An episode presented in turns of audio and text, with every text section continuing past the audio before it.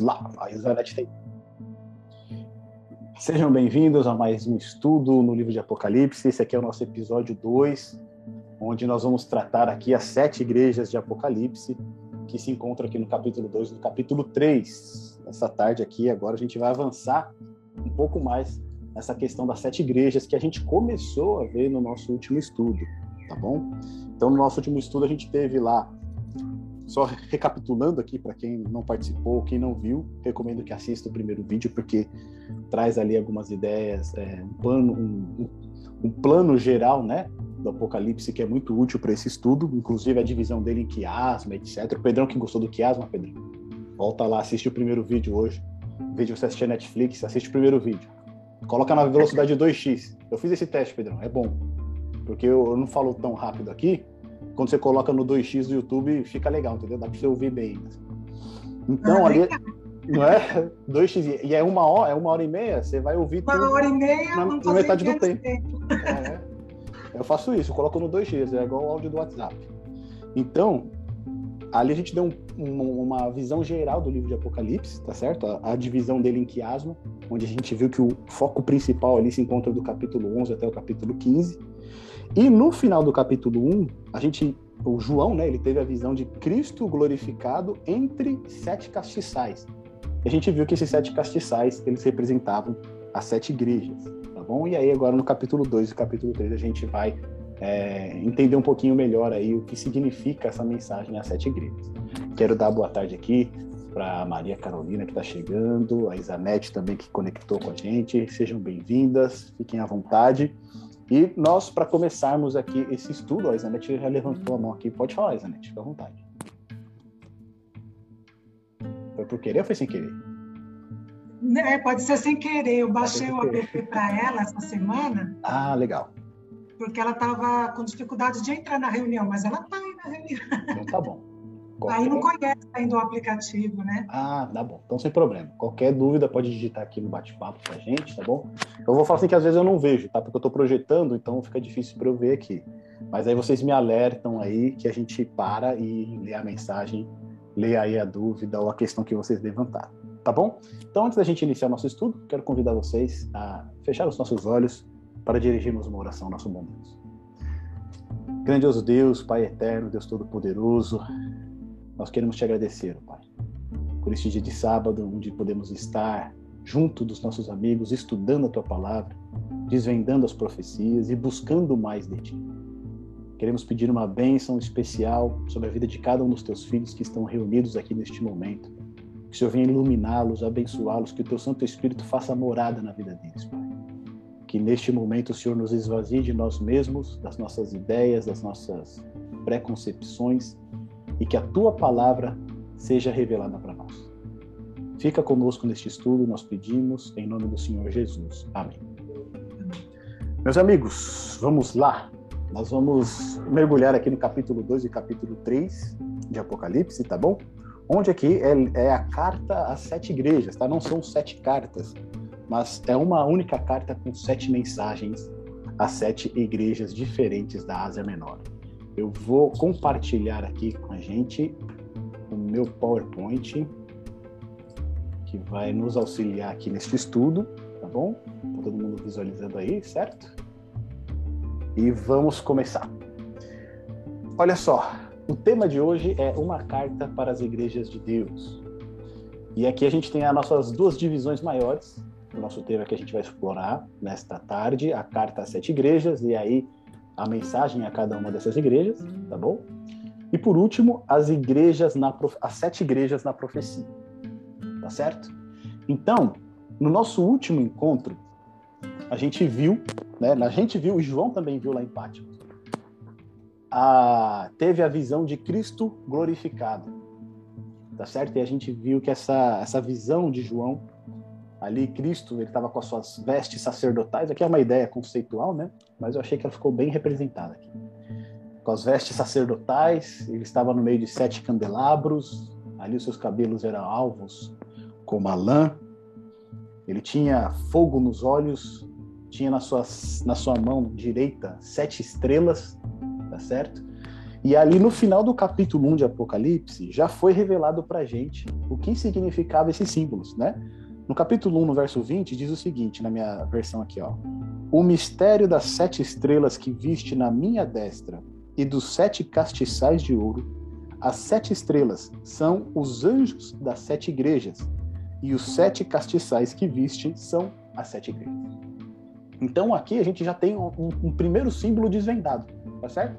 Os sete castiçais que estavam na visão representavam o quê? Sete igrejas.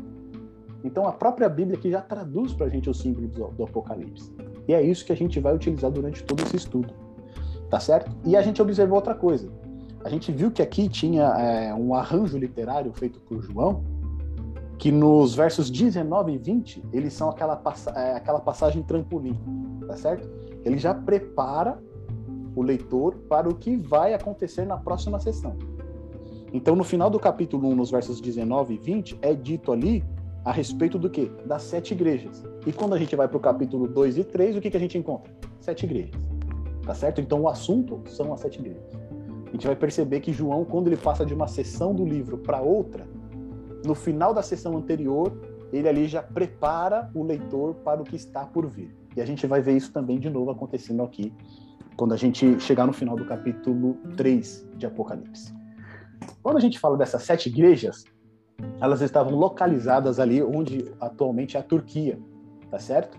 E aqui nesse mapa a gente consegue ter uma visualização é, daquela região e a gente vê que Patmos ele estava um pouquinho, né, distante ali da primeira igreja que era Éfeso. Lembrando que João ele era pastor da igreja de Éfeso, tá certo? Naquele no período em que ele foi preso, que ele foi exilado para Patmos, ele atuava ali como pastor da igreja de de, de Éfeso. E ali você vai perceber que existe uma rota. Olha só que interessante. Ó. Você tem aqui nesse primeiro ponto a igreja de Éfeso, depois um pouquinho mais acima a igreja de Esmirna, mais acima ainda você vai ter a igreja de Pérgamo, depois indo se deslocando, né, por, para o Oriente ali e descendo um pouquinho você vai ter a igreja de Tiatira, mais abaixo, mais ao sul a igreja de Sardes, depois se deslocando mais um pouco para o Oriente e ao sul você vai ter a igreja de Filadélfia e por último você tem a igreja de Laodiceia. Quando a gente olha esse percurso, a partir do ponto de origem aqui de João, a gente percebe que ele é um percurso em que um mensageiro que vai levar a mensagem a essas igrejas seria o percurso que ele iria percorrer, tá certo? Ele ia começar aqui saindo de, de Pátimos, né, onde está João.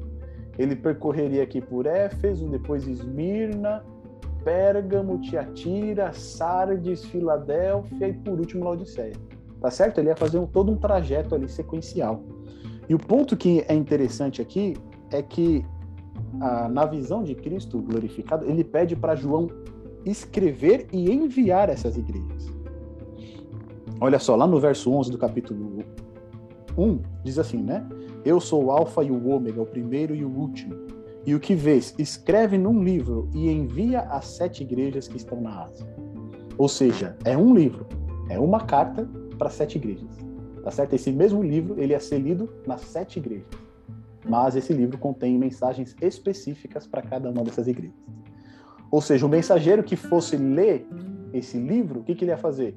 Ele ia correr já para Éfeso, ler esse livro aqui. Depois ele ia passar para Esmirna, ler o livro ali e assim, diante, e assim por diante. Tá certo? Ele ia fazer um percurso. Então, quando a gente é, já tem essa visão aqui, essa ideia né, é, das igrejas aqui é, da Ásia Menor, a gente já começa a compreender um pouquinho melhor ali como que a mensagem ia ser levada a cada, uma dessas igrejas. E só voltando no ponto anterior aqui, que a gente até discutiu bastante na, no nosso último estudo, a visão de Cristo glorificado no meio dos castiçais, que são as sete igrejas, representava exatamente o quê? O cuidado de Jesus pelas suas igrejas. Tá certo? Cristo vestido na sua, com as suas roupas sacerdotais, cuidando dos castiçais, significa o quê? Que ele estava cuidando das suas igrejas, que ele está cuidando das suas igrejas. Né? A sua igreja não está abandonada, a sua igreja não está sem, sem cuidado. Cristo está cuidando pessoalmente de cada uma das suas igrejas. Certinho? Aqui eu vou levantar aquele ponto novamente, que a gente viu no último estudo, que é os métodos, né, as chaves que nós temos aqui para interpretar corretamente o livro do Apocalipse. A gente separou ali oito chaves, tá certo? A primeira delas é que o livro do Apocalipse ele é de inspiração divina e é por isso que a gente tem a predição profética, é por isso que está ali determinado o que vai acontecer, tá certo? Então esse é um primeiro preceito que a gente tem que trabalhar quando a gente estuda o livro de Apocalipse, que é inspiração divina, não é o homem que inspirou. O segundo ponto, o Antigo Testamento, tá certo? O Antigo Testamento ele vai servir de pano de fundo e alusão para várias imagens aqui do livro de Apocalipse. Por exemplo, a gente vai chegar em Apocalipse 7, onde a gente vai falar do selamento do povo de Deus, e essa imagem que João retrata, ela faz uma alusão a Ezequiel 9, tá certo? Quando o povo de Deus é selado lá em Jerusalém. É uma imagem muito forte. Então, quando você já leu o livro de Ezequiel, né? Quando você já tem uma ideia do, do Antigo Testamento e você está lendo o livro de Apocalipse, você consegue linkar essas imagens e ver como que elas se relacionam. E depois a gente vai ter também a questão do Novo Testamento, ou seja, o paralelismo teológico do Novo Testamento. Então, vários conceitos teológicos do Novo Testamento, eles vão estar impregnados aqui também no livro é, de Apocalipse. Tá? Então, por exemplo, quando a gente vai ver a, a igreja de Laodiceia, a gente vai ver ali o tema da justificação pela fé muito clara, tanto em Laodiceia quanto em Filadélfia. E o tema da justificação pela fé era algo que Paulo trabalhou fortemente nas suas cartas. Tá certo? Então a gente vai ver esse paralelismo teológico do Novo Testamento. Então vários conceitos do Novo Testamento vão estar aqui também no livro de Apocalipse.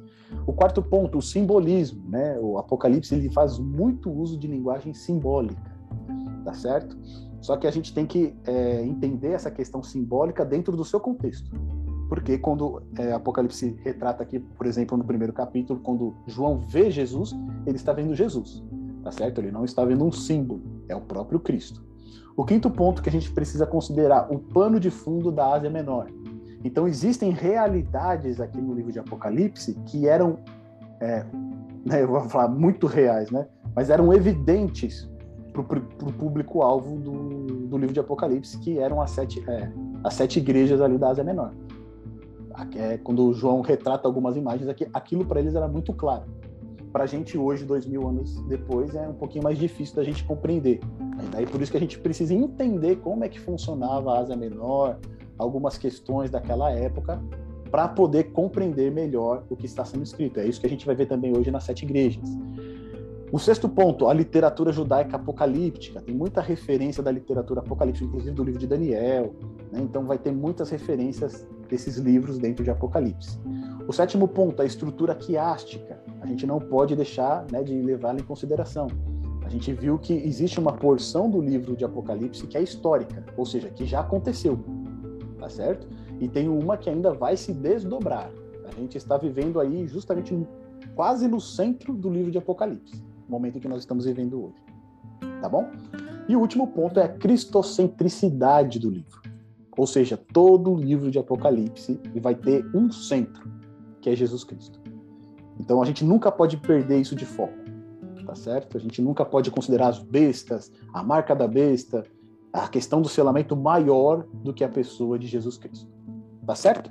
E aí, como a gente viu esses oito pontos anteriormente, eu gostaria de fazer agora uma pergunta para vocês. Não sei quantos tiveram a oportunidade de estudar profundamente durante essa semana, mas aqueles que estudaram e consideraram esses oito pontos, e aqui eu quero fazer um desafio para você.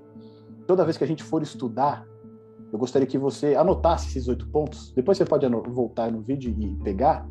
E quando você estiver estudando o capítulo, você considere esses oito pontos. E aí você vê se você consegue identificar eles dentro do seu estudo tá certo? Para você poder extrair desse estudo aí o máximo possível.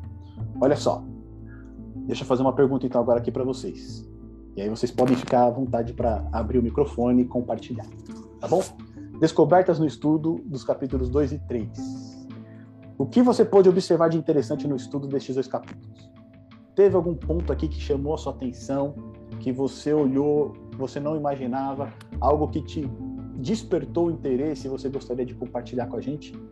Se você tiver né, é, tido essa oportunidade, eu gostaria que você partilhasse aí com a gente da sua descoberta, de algo que te chamou muito atenção nesse estudo, algo que talvez você não tenha percebido anteriormente, mas que você gostaria de compartilhar com a gente, tá? Fique à vontade neste momento aí para você poder dividir com a gente também o resultado do seu estudo. Quem quiser pode abrir o microfone, fica à vontade, tá bom?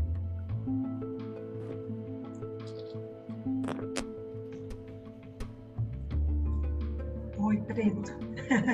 Pode falar. E pessoal, eu gostei demais, né? Esses pontos assim, eu fui me ater mais depois que eu assisti o vídeo também, né? Apesar de participar do estudo. Mas aí, quando termina o estudo, você já perdeu alguma coisa lá do começo. Sim. Então, aí eu fui retomar e verificar essas chaves de interpretação, né? Isso. Ontem eu estava conversando mesmo né, sobre isso, né? Que a Bíblia ela se interpreta. Exato. Então, não tem espaço para, durante o estudo, a gente colocar a nossa própria interpretação. Sim. Né? E o que mais me chamou a atenção foi essa questão da literatura, né? De, dessa chave literária de João colocar esse trampolim para explicar já o próximo capítulo, né? Sim. E, e, evitar aquilo, como você disse, né? ah, eu acho que isso, aqui ele quer dizer isso, eu acho que essas igrejas simbolizam, não. Né? Ele mesmo já diz o que simboliza cada coisa, o castiçal, né? os, os anjos ali falando às igrejas, então isso dá para ver bem nítido também no final do capítulo 3, Sim. né? Antes do, é, do próximo estudo, ele já diz, né? Até a promessa, né? Tudo Sim. combina, né? Você vê a direção do Espírito Santo, né? É maravilhoso. Né? Maravilhoso mesmo. Eu falo para você assim, que essa minha esposa, minha esposa até ficou brava comigo, né? Porque geralmente eu termino o estudo em cima da hora, né? Em cima da marca do pênalti. Às vezes o Pedrão entra 10 minutos antes, eu tô terminando o estudo aqui. Mas é, hoje eu consegui terminar antes, né? Eu tava duas horas da manhã ainda finalizando o estudo. E aí, enquanto eu tava colocando os elementos aqui, né, desse trabalho que a gente fez, assim, você né, eu ficava maravilhado em como que né, Deus ele é mar maravilhoso, ele é perfeito em tudo que ele faz. Né? A gente até comentou, comentou que João, né, os, os, grandes né, teólogos, eles pegam o manuscrito do Apocalipse vê o, o grego de, de, João, fala que aquele grego ali é um grego pobre, né? é comparado de uma criança grega de oito anos, da maneira que ele escreveu, mas a riqueza que ele encheu esse livro, as construções que ele fez, né, mesmo com as suas limitações, vamos dizer assim, técnicas para escrever o grego, né, só pode ser algo realmente direcionado por Deus. Ele é fantástico. Outro ponto que eu queria perguntar para vocês aqui é o que mais te chamou a atenção nesse estudo, né, que entra aí justamente nessa parte interessante. Que lições você pôde extrair para aplicar em sua vida e se você conseguiu observar e aplicar essas chaves de interpretação, né? Minha irmã que já falou que ela conseguiu. Ela já viu ali, né, no final do capítulo 3, ela conseguiu perceber ali ah, o arranjo literário que João fez preparando para a próxima sessão. E aí eu queria também que vocês pudessem aí compartilhar, né, o que, que vocês puderam extrair de lição preciosa aí desse estudo do, dos capítulos 2 e 3. Caso, né, é, não tenha mais nenhum comentário, a gente vai seguir aqui então é, aprofundando um pouquinho mais e, e, vendo, comparando um pouquinho do nosso estudo com algumas questões aqui que a gente conseguiu extrair desse estudo também, tá bom? Eu quero partilhar com vocês.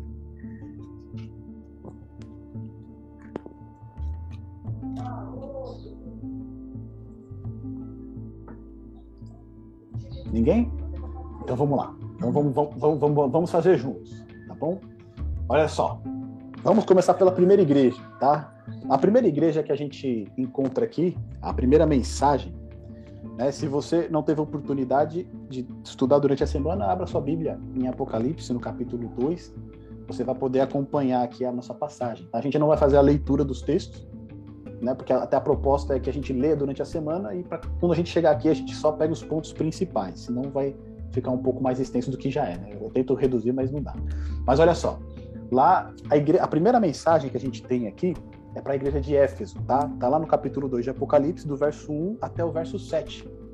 E aí, é interessante algumas coisas aqui que a gente percebe aqui na igreja de Éfeso. Mas basicamente, Cristo ele vai se apresentar para a igreja, ele vai falar que conhece as suas obras, e a mensagem aqui para a igreja de Éfeso aqui é que eles deixaram o seu primeiro amor. Né? Era uma igreja muito zelosa, muito, fervor, muito fervorosa, muito zelosa pela doutrina, né? ela, ela testava ali aqueles que se diziam apóstolos, etc. ela odiava a obra dos nicolaítas, mas Cristo tem contra ela o quê? Que ela perdeu o seu que eles tinham perdido o seu primeiro amor. E aí Cristo pede para que eles se arrependem e voltem, né? Para as primeiras obras, a praticar o primeiro amor. E se eles não se arrependeram, o que, que Cristo vai fazer? Ele vai remover o quê? O castiçal. Ele vai retirar essa igreja, ele vai remover essa igreja ali é, das demais, tá certo?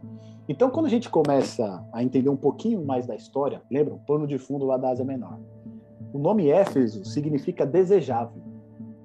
E isso é interessante, né? Porque sendo a primeira igreja, depois a gente vai ver um pouquinho mais adiante, Éfeso, ela tem características boas, ela tem características desejáveis. Tá certo? E não somente isso, olha só, ela era a maior e principal cidade da província romana na Ásia. Ou seja, era, era, né, era a cidade de destaque ali naquela época. Ela possuía dois templos dedicados ao culto do imperador. Então lembra que a gente comentou lá nosso primeiro estudo que os cristãos ali, naquela época do primeiro século, eles estavam vivendo uma situação muito difícil porque eles eram quase que obrigados a participar do culto ao imperador. Tá certo? E lá na cidade de Éfeso você tem dois templos dedicados a isso. Lá eles cultuavam a deusa Artemis, também a deusa Diana, né? Na, na, mitologia romana, na grega vai ser Afrodite. Lá eles tinham um templo dedicado a Artemis e era o orgulho dos cidadãos de Éfeso e foi reconhecido como uma, uma das maravilhas do mundo antigo. Então esse templo ali era magnífico, ele era lindo. Ele não só servia como templo de adoração à deusa, mas também ele servia como centro financeiro da cidade. E não somente isso, esse templo era um lugar de refúgio. Ou seja, se alguém cometesse algum crime, ele podia correr para o templo e se ele conseguisse chegar com vida até o templo, a vida dele era preservada. E aí ele poderia né, circular por uma distância de não sei quantos é, quilômetros ali do, do templo e ninguém poderia tocar nele, tá certo? A gente vê que né, o paganismo copia aquilo que Deus havia estabelecido lá no Antigo Testamento. Né? Deus estabelece as cidades de refúgio para proteção daquele que cometeu um, né, é, é, um crime é, culposo, né, sem intenção de matar, né, ele pode ter a oportunidade de se refugiar e os pagãos repetem a mesma ideia agora aplicando de uma maneira equivocada. E isso acontece, e tendo essa prática, ocasionou um problema muito grande para a cidade. Por quê? Vários né, assassinos, vários criminosos corriam para o templo. Ali eles tinham a liberdade deles, ninguém podia mais tocar neles, ninguém mais podia condenar eles e por conta disso essa, é, esse tipo, né, é, essa persona, esse tipo de pessoas começou a proliferar pela cidade, começou a proliferar ali pela região do templo, o que acabou tornando a cidade aí uma uma fama, né, é, notoriamente má, tá certo? E essa cidade também era famosa pela superstição e prática de magias. Lá no livro de Atos, a gente vai ver que Paulo teve um probleminha lá em Éfeso, né? É, lá eles faziam aquelas é, aqueles ídolos da deusa Diana, etc. E ali, quando a igreja se converte, né, quando as pessoas de Éfeso se convertem, eles queimam seus livros de feitiçaria numa quantidade absurda. Né? Então a gente vê o poder de Deus agindo mesmo dentro de uma cidade completamente pagã, supersticiosa, né? Para não dizer que estavam trabalhando diretamente com demônios, tá certo? Mas a gente vê o poder libertador de Deus mesmo nessa situação. E ali a gente vê também que a igreja foi fundada por Aquila e Priscila, lá em Atos, no capítulo 18, narra essa história, e também pelo jovem pregador Apolo, tá certo? Paulo dedicou três anos de seu ministério em Éfeso e posteriormente também Timóteo, né, que era pupilo de, de Paulo, também se dedicou ao ministério em Éfeso e João também trabalhou aqui nessa igreja. A gente vê que essa igreja ela recebeu ali né, nomes importantes tá, do Novo Testamento. Né? Tanto Paulo quanto João, quanto o próprio Timóteo também eles trabalharam ali nessa igreja de Éfeso. O que revela que nem mesmo essa cidade sendo tão grande, tão importante e tão voltada para superstição e feitiçaria, impediu que o evangelho fosse pregado no meio dessa cidade. E a gente vê que realmente para Deus não existe nada impossível. Tá certo? Esse é o Deus maravilhoso ao qual nós servimos. E quando a gente começa a entender um pouquinho desse pano de fundo, né? E a gente vai lá para o texto em si, a gente vai ver que para todas as igrejas, para todas as mensagens, ela tem uma, um padrão, tá certo? A primeira é o que? A descrição de Cristo. Como Cristo se apresenta a essa igreja. Então, lá, para a igreja de Éfeso, ele se apresenta da seguinte maneira: Estas coisas diz aquele que conserva na mão direita as sete estrelas e que anda no meio dos sete candeeiros de ouro. Tá certo? Então, aquela partes daquela visão que João teve no capítulo 1, elas são repetidas agora aqui no capítulo 2 e 3, mas cada parte né, de Cristo, ele é apresentado a uma igreja. Ou seja, nenhuma igreja tem Cristo por inteiro, só tem partes, tá certo? E cada igreja vai ter uma parte específica.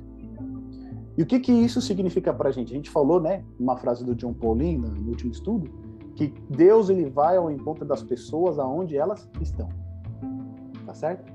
O que significa isso? Deus ele vai ao encontro das pessoas de acordo com as suas necessidades, de acordo com aquilo que elas mais precisam.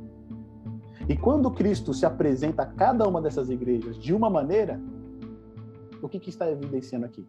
Que aquela igreja precisa exatamente daquilo que Cristo está apresentando para ela. Então, se aqui em Éfeso Cristo se apresenta, né, aquele que conserva na mão direita sete estrelas e anda no meio dos sete candeeiros de ouro, o que, que isso significa? A gente viu que as sete estrelas são os sete anjos das igrejas, né, ou, ou os líderes dessas igrejas, os mensageiros dessas igrejas. Ou seja, Cristo tem os líderes dessas igrejas onde? Nas suas mãos. E se ele está no meio dos candeeiros é porque ele está cuidando o quê? Das suas igrejas. Então, como Cristo se apresenta aqui para Éfeso é: eu estou cuidando de vocês. Né? Eu tenho vocês nas minhas mãos, eu estou no meio de vocês. É dessa maneira que Cristo se apresenta para Éfeso. Aí depois ele vai falar, né, a avaliação que Cristo faz de cada uma das igrejas. Aqui para Éfeso ele vai falar que conheço a tua obra, o teu labor, a tua perseverança, que não pode suportar homens maus. Ou seja, Éfeso era uma igreja que zelava pela sã doutrina, tá certo? Se você viesse com qualquer heresia, com qualquer ideia desvirtuada da palavra de Deus, né, os crentes ali em Efésios, eles rechaçavam isso. Tá certo? Mas na avaliação de Cristo, o que, que acontece? Eles estão abandonando o quê? O primeiro amor. Depois, Cristo faz uma exortação a todas as igrejas, e a exortação a Éfeso é a qual? Né? Lembra-te, pois, de onde caíste, arrepende-te e volte à prática das primeiras obras. Ou seja, volte para o seu primeiro amor. E depois, para todas as igrejas, Cristo vai fazer uma promessa. A promessa para Éfeso é qual? Ao vencedor, dar-lhe que se alimente da árvore da vida que se encontra no paraíso de Deus. E aqui ele faz uma referência direta, né, a Gênesis, onde ali o que acontecia? Adão e Eva eles desfrutavam de íntima comunhão com Deus, com o Criador. Enquanto eles tinham acesso à árvore da vida, eles tinham íntima comunhão com Deus. Tá certo? A partir do momento que eles pecam, eles deixam de ter acesso à, à árvore da vida. E, por consequência, eles também deixam de ter acesso à íntima comunhão com Deus. Então, quando a gente olha né, para a igreja de Éfeso, o que, que Cristo está querendo dizer para eles? Ó, eu tenho vocês nas minhas mãos, eu estou no meio de vocês. Então, se arrependam para o caminho que vocês estão indo e voltem ao primeiro amor, ou seja, voltem a ter uma comunhão íntima comigo. O que está aparecendo aqui na igreja de Éfeso é o seguinte: eles têm essa doutrina, tá certo? Eles provam aqueles que se dizem apóstolos, mas não são. Mas parece que para eles isso é suficiente. E por conta disso, eles começam a se descolar de Cristo. Então eles aplicam a lei, eles aplicam a regra, eles aplicam a sã doutrina, mas esquecem de uma comunhão mais íntima com Cristo, que é o que verdadeiramente vai produzir o amor. E por conta disso eles começam a se tornar uma igreja mais legalista, uma igreja né, mais rígida, é uma igreja que enfatiza a lei, enfatiza as regras, mas deixa de lado o amor. Quando na verdade a lei ela é importante, mas ela tem que andar junto com o amor, porque a lei é o amor. Tá certo? Então eles começam a se descolar de Cristo e querer aplicar a lei, né, reprovar aqueles que se dizem apóstolos, aqueles... então eles viram os caçadores de hereges. E por conta disso eles começam a exercer um legalismo muito forte, o que acaba começar a afastar as pessoas e começa a fazer também com que a igreja é, deixe de demonstrar né, o amor entre os irmãos, o amor para aqueles que são de fora. Percebe? Então, quando até a promessa que Cristo faz para essa igreja, né? Você vai comer da árvore da vida, representa o quê? Uma íntima comunhão com Deus. A gente vai ver também que no final de Apocalipse, a árvore da vida. E aí? Ela é mostrada. Tá certo? E ali, é de novo. Apaixonada do Mateus. O quê? Representa que o, o povo de Deus vai desfrutar novamente de íntima comunhão com ele. Tá certo? Então lá no Gênesis a gente tem Adão e Eva desfrutando dessa íntima comunhão.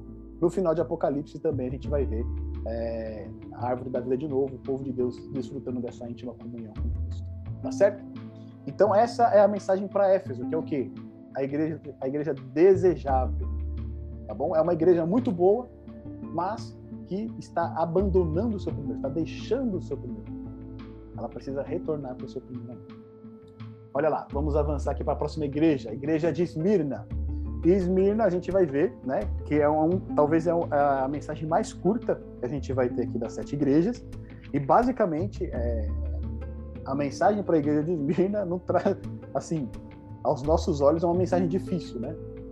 Porque ali eles têm perseguição, eles estão sofrendo, eles são pobres, mas são ricos, e eles estão passando por uma situação muito difícil. Tá certo? E aí Cristo diz ainda que ali eles vão ter uma tribulação ainda pior. Mas que se eles permanecerem fiéis até a morte, eles vão receber a coroa da vida. E não é à toa que o nome Esmirna significa amargura. Tá certo? Esmirna, a palavra mirra, ela deriva também de Esmirna e significa o quê? Amargura. E casa diretamente com a situação dos crentes nessa igreja. Tá certo? Esmirna, ela tinha um status de cidade livre. Ela foi um grande centro cultural, religioso e político e conhecida pela ciência e medicina que ela se desenvolveu. Uma cidade rica e excepcionalmente linda, chamada de a Glória da Ásia Esmirna tinha uma relação especial com Roma e se tornou a primeira cidade no mundo antigo a construir um templo em honra à deusa Roma. Esmirna era o centro do culto ao imperador. Aí a gente já começa a entender por que, que a situação dos cristãos lá é tão difícil. Ó. Era o centro do culto ao imperador. Uma vez por ano, todo cidadão romano ele era obrigado a cumprir um dever religioso. Ele tinha que queimar incenso sobre o altar dedicado a César. Depois que ele queimava esse incenso, um certificado era emitido para ele. E quem se negasse a queimar esse incenso, participar desse rito, ele era ameaçado de morte. Havia uma grande presença também ali de judeus, muito hostis aos cristãos. Então, os cristãos eles eram acusados de serem canibais, ateus e infiéis ao governo. Você já imaginou isso aqui, Pedrão? Um cristão ser considerado ateu? Olha só, tá vendo? Os primeiros ateus aí foram cristãos, velho. Você vê, né? Qual que era a alegação que eles faziam? Como Deus né, é invisível e vocês adoram um Deus invisível, um Deus que não existe, e vocês não adoram aqui a César, não adoram os deuses que nós adoramos, então vocês são ateus, porque vocês negam a divindade desses deuses para adorar um Deus que não existe. Então essa era a acusação dos cristãos, que, que eles eram ateus, por incrível que pareça. Tá certo? Eles eram acusados também de serem canibais, porque eles participavam da ceia do Senhor, tá certo? E lá na ceia do Senhor, né? Comer o pão, beber né, o, o, o, suco da vide ali, que representava o sangue de Cristo, o pão representando o corpo de Cristo, para eles isso era canibalismo. Então, quando eles ouviam falar sem entender, né, sem ter o conhecimento, eles achavam que isso era canibalismo, inclusive acusavam os cristãos de sacrificarem crianças, etc. Como os cristãos não participavam desses ritos promovidos pela sociedade e pelo governo, eles eram considerados também infiéis ao governo. Então, olha só como uh, né, o pano de fundo amplia nossa, o nosso entendimento da mensagem que é levada para Esmirna. Por que, que Esmirna, o povo lá, sofre tanto? É por que, que o povo, apesar de estar numa cidade que é considerada a glória da Ásia, era tão pobre ali? Justamente porque eles não se submetiam às práticas, às exigências do governo, da sociedade. Tá certo? Eles, eles eram completamente fiéis a Deus. E por conta disso, eles sofriam sanções econômicas, eles eram perseguidos, muitos morreram. Tá certo? E aí a gente começa a entender um pouquinho melhor o porquê dessa mensagem para ele. E por que, né, que Cristo ali, quando ele vai é, fazer a sua exortação, ele diz: ó, não temas as coisas que tem de sofrer. Eis que o diabo está para lançar algum dentre vós para ser dispostos à prova, e tereis tribulações de dez dias né? Ser fiel até a morte e dar-te-ei a coroa da vida. Então a gente começa a entender um pouquinho melhor o porquê das mensagens de Cristo para cada uma dessas igrejas. Então olha só lá, como Cristo se apresenta a essa igreja. Estas coisas diz o primeiro e o último, que esteve morto e tornou a viver. Qual é a maior preocupação dos em Esmirna? É a morte, tá certo? Eles eram perseguidos, eles eram rechaçados, eles eram excluídos. Então, qual é a maior preocupação né, de um cristão que é pai de família, que tem os seus filhos, que tem a sua esposa? É o quê? Ele morrer, ou matarem os seus filhos, ou matarem a sua esposa. E é por isso que Cristo vem e se apresenta para essa igreja como aquele que é o primeiro, ou seja, aquele que é eterno. E aquele que, que esteve morto, mas tornou a viver e vive para sempre. Cristo se apresenta para essa igreja sabendo do medo que ela tem da morte. Mas ele mostra, ó, eu venci a morte. E se eu venci a morte, vocês também podem vencer. Então isso é fantástico, né? Cristo se apresentando como aquele que venceu a morte. Né? Os crentes em, em Esmirna, quando recebem essa mensagem, eles são confortados. Porque eles sabem que se o seu Senhor vive, eles também vão. E depois a promessa que Cristo faz para essa, essa igreja também é maravilhosa, porque ele diz, ó, ser fiel até a morte. Ou seja, Cristo não está falando que eles vão ser libertos da morte, percebe? Cristo não está falando que eles vão ser libertos das provações, das tribulações. Mas o que, qual que é a promessa dele? Ser fiel até a morte e dar-te-ei o quê? A coroa da vida. Essa coroa da vida é só, é, ela é destinada apenas aos vencedores. Né? No mundo ainda que, que prega né, uma série de coisas que Deus quer o seu bem, Deus quer o melhor para você, Deus quer o seu sucesso, né? Eles fazem de Jesus um coach. A gente percebe aqui que Deus, em determinadas situações, ele não vai é, aliviar o sofrimento. Ele vai permitir que o sofrimento venha. Mas a promessa dele é que ele vai estar conosco junto quando nós estivermos passando por este sofrimento. E que, ainda que a morte chegue, a morte não é o fim. Porque assim como o nosso Senhor vive para todo sempre, aqueles que o aceitarem e o receberem na sua vida também viverão. Essa é a mensagem para eles. Né? E lá tem a promessa, né? Ao vencedor de nenhum modo sofrerá o quê? O dano da segunda morte. Ou seja, ainda que muitos viessem a morrer, né? Essa morte aqui, que a gente tem a morte natural, aqueles que permanecerem fiéis a Cristo, eles não receberão o dano da segunda morte, que é a morte eterna. Tá certo? Depois a gente vai destrinchar melhor esse assunto no decorrer do livro de Apocalipse, mas a Bíblia ela trata essa morte natural aqui como a primeira morte. Tá certo? É a primeira morte. Por que, que é a primeira morte? Porque aqueles que são fiéis a Cristo, eles vão ressuscitar. Tá certo? Mas aqueles que permanecerem no seu caminho de pecado, não abandonarem seus maus caminhos, eles vão sofrer o dano da segunda morte, que é a morte eterna. Então aqui a promessa de, de Cristo ela é esplêndida. Ela vai totalmente de encontro à necessidade dessa igreja, que é a igreja da amargura. Tá certo? A igreja que está sofrendo, a igreja que está sendo perseguida, que está sendo humilhada, que está sofrendo com martírio. Mas a promessa do nosso Salvador ela é muito maior. Vamos avançar aqui, ó. A igreja de Pérgamo.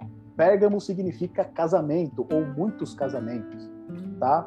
Pérgamo era a capital da província romana na Ásia e era um importante centro religioso, famoso pelos seus templos dedicados a Zeus, Atena, Dionísio e Asclépio, que era o deus ali patrono da medicina. Inclusive, acho que tem no museu, não sei se é no museu de Londres ou, ou na Alemanha, que tem o trono de Deus, de Zeus, que era utilizado lá em Pérgamo, tá bom? Depois, se você quiser dar um Google, coloca lá trono de Zeus, Pérgamo, vai aparecer a imagem desse trono. Era nesse, nessa cidade, Pérgamo, que esse trono estava colocado, tá certo? Dedicado a quem? A Zeus, no templo de Zeus. E Zeus, tanto Zeus quanto Asclépio, que é o patrono da medicina, eles eram chamados de O Salvador. E eles eram representados por o quê? Por uma serpente, olha só. Hoje, até hoje, né? Se você olhar o, o brasão ali da medicina, tem uma serpentezinha enrolada, né? Então já vem desde, desde esses tempos antigos.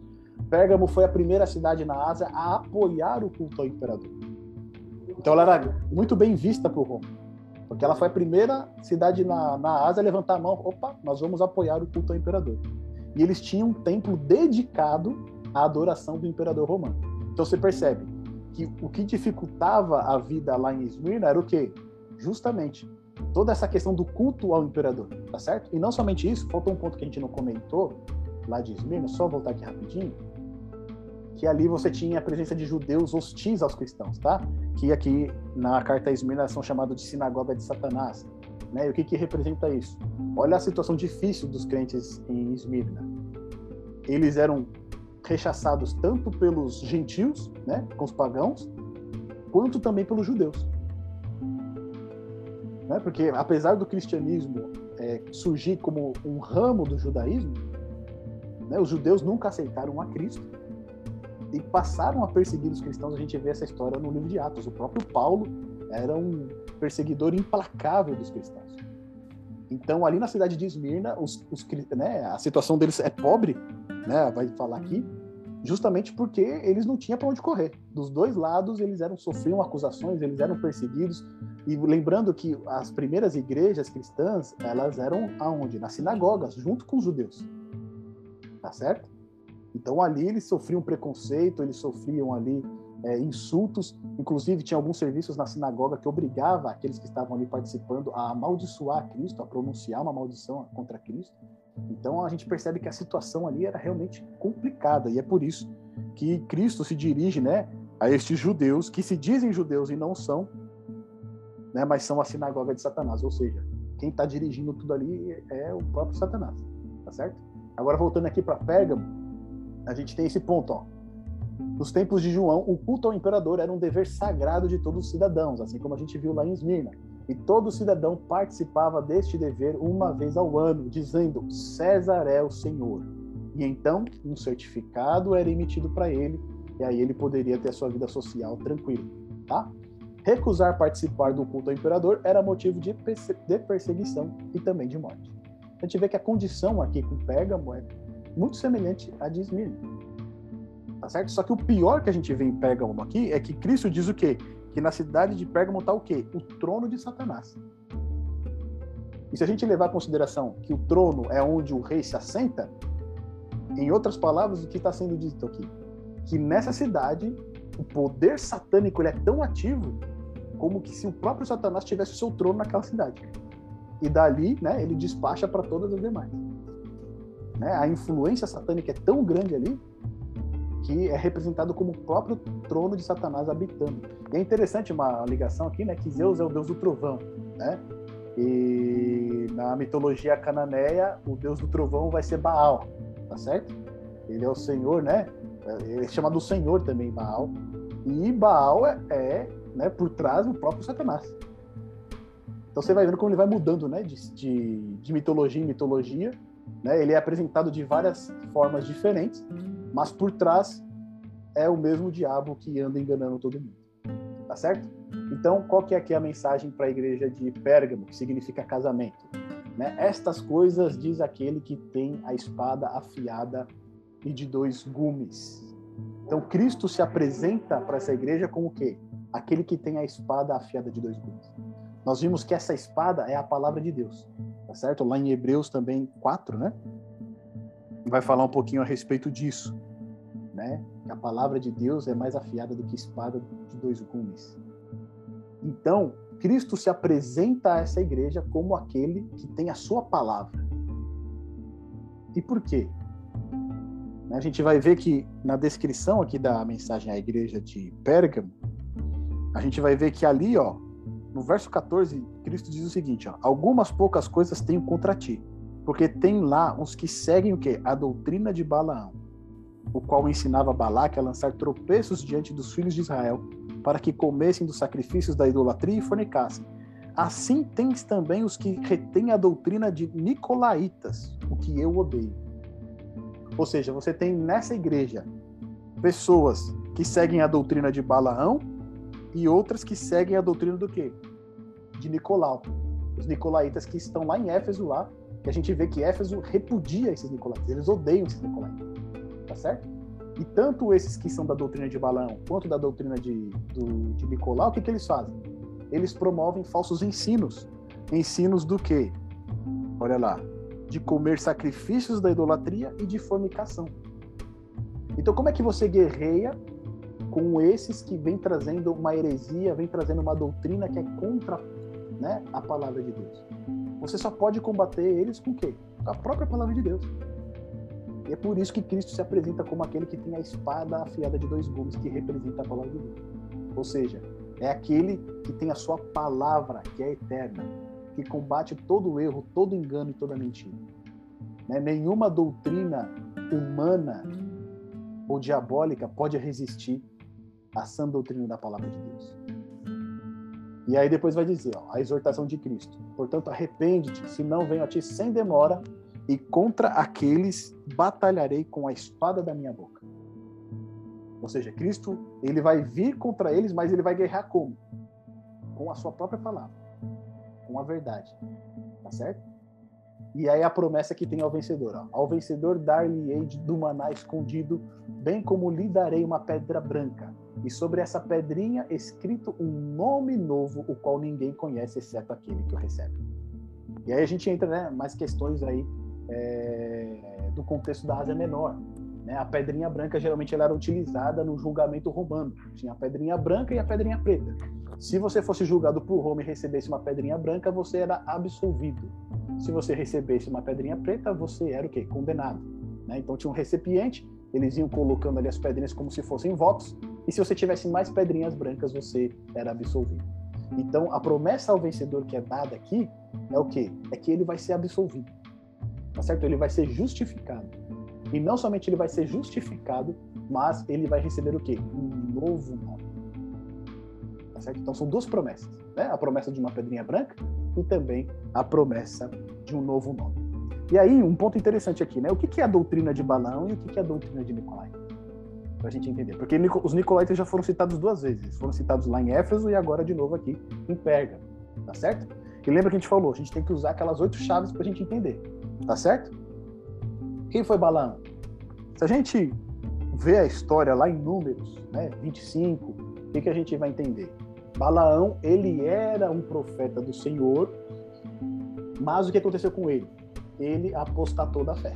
Ele passou de lado, tá certo? Um dia ele foi profeta do Senhor, mas em um determinado momento ele achou que ganhar, né, as riquezas desse mundo era muito melhor para ele.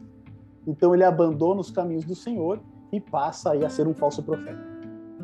Então, diante disso, a gente já começa a ter umas ideias. O que é essa doutrina de Balaão? É algo que começa bem, mas em um determinado momento o quê? Se desvirtua. Tá certo? Outro ponto. Balaão, ele ensinou Balaque é, não como destruir o povo de Israel, né? Mas como prejudicar o povo de Israel porque Balaque ele estava com medo, Israel havia saído do Egito, tinha destruído o Egito pelo poder de Deus, tá certo? Poder de Deus destruiu o Egito. Quando Israel sai do Egito, todas as nações ali da, de, de Canaã ficam aterrorizadas. Porque o, que, né, o Deus que está com Israel é um Deus poderoso. Quando eles chegam perto de Moab, o Deus, o rei Balaque, ele chama Balaão para amaldiçoar Israel. Só que Balaão não consegue amaldiçoar Israel. Tá certo? Ele só consegue abençoar. Porque ele não consegue amaldiçoar.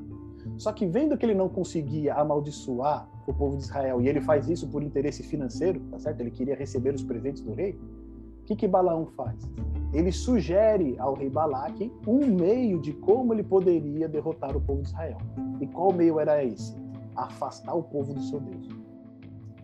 Então o que que eles fazem? Eles fazem ali é, um culto, né, ao Deus dos Moabitas e nesse culto, o que, que eles fazem? Eles convidam os israelitas para participar. E nesse culto tinha o quê? Tinha imoralidade sexual, né? Tinha ali a, é, a, as moabitas. Era, os moabitas ou midianitas? Agora eu não lembro. Mas enfim, depois a gente confirma isso aí. E ali o que acontece? Elas, as mulheres, né, elas atraem os homens de Israel, os homens de Israel são seduzidos, eles começam a participar, começam a beber, entram né, nessa imoralidade sexual e por conta disso, então, Deus se ira contra o seu povo e aí ele castiga também o seu povo. Tá certo? Então, qual que foi o engano de Balaão aqui? Ele utilizou né, de uma maneira traiçoeira para enganar o povo de Israel e afastar eles de Deus. Então, essa doutrina de Balaão, que doutrina seria essa? Seria uma doutrina que aparentemente poderia ser algo bom, mas que vai fazer o quê? Afastar o povo de Deus. Vai afastar o povo da adoração verdadeira ao seu Deus. Tá certo? E quando a gente fala a respeito dos nicolaítas, esses nicolaítas são os seguidores de Nicolau. Nicolau foi um dos sete diáconos instituídos pela Igreja Apostólica. Só que não, acontece a mesma história de Balão, percebe? Ele começa como diácono da igreja apostólica, só que acontece? Durante um período ele pega e, a, e cai em apostasia, ele se afasta de Deus. E quando ele se afasta de Deus, o que, que ele começa, é, qual é a ideia que ele começa a trabalhar? Tá? É, basicamente, a ideia de Nicolau era o seguinte: que o nosso corpo não tem nenhum problema com ele. Ele é um corpo que vai ser destruído, tá certo? Ele é mal e o que importa realmente é o espírito, tá certo? Então, com o corpo você pode fazer o que você quiser, porque o que importa realmente é o espírito. E não somente isso, né? Uma vez que nós somos salvos pela graça, eu não preciso mais é, prestar obediência à palavra de Deus. Eu não preciso mais obedecer à lei de Deus. Então ele deturpa também né, os ensinos de Paulo e fala: você é livre para fazer o que você quiser, porque você é salvo pela graça. Percebe que é, é mais ou menos é, tem conexão com os ensinamentos de Balaão. Então aqui a gente consegue perceber que tanto a doutrina dos nicolaítas quanto a doutrina de Balaão são as mesmas, tá certo? O que, que eles querem dizer? Que você pode servir a Deus, mas também você pode servir a você mesmo. Você não precisa se preocupar tanto em servir e ser fiel a Deus. Você pode continuar prestando seu culto, mas você também pode prestar as suas obrigações como cidadão romano que te vê aqui nessa questão da idolatria, que era muito pesada. Basicamente, eles diziam o quê? Olha, não tem problema, você pode continuar indo à sua igreja, prestando o seu culto, mas quando você tiver que ir lá no templo fazer a sua adoração ao imperador, também vai, não tem nenhum problema com isso. Porque você está exercendo o seu direito de cidadão, tá certo? A Bíblia não fala que você tem que obedecer às autoridades, que elas foram estabelecidas por Deus? Então, você tem que obedecer isso.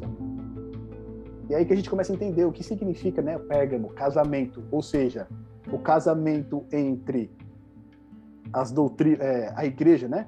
A igreja começa a se desvirtuar e começa a criar laços com aquilo que a sociedade estava apresentando para eles. Ele come, começa a haver um casamento entre o povo de Deus e os ensinamentos que eram trazidos pelos pagãos. Tá certo? Então, essa doutrina de Balaão e dos nicolaítas basicamente significa isso. Você pode servir a Deus, mas você também pode servir ao mundo você pode servir à sociedade, aos governadores, mesmo quando eles pedem algo de você que é contra a palavra de Deus. Você pode harmonizar, você não precisa ser tão radical, tá certo? Era isso que eles ensinavam. E olha só, avançando aqui. Pode falar. Só uma dúvida rapidinho, na, na anterior, de Pérgamo, o, o significado da. Quando ele fala da pedrinha branca. Isso. Eu entendi a parte da pedrinha branca, só não entendi a parte do novo nome. O novo nome? O novo nome, o que, que significa? O nome na literatura hebraica, ele significa o caráter da pessoa.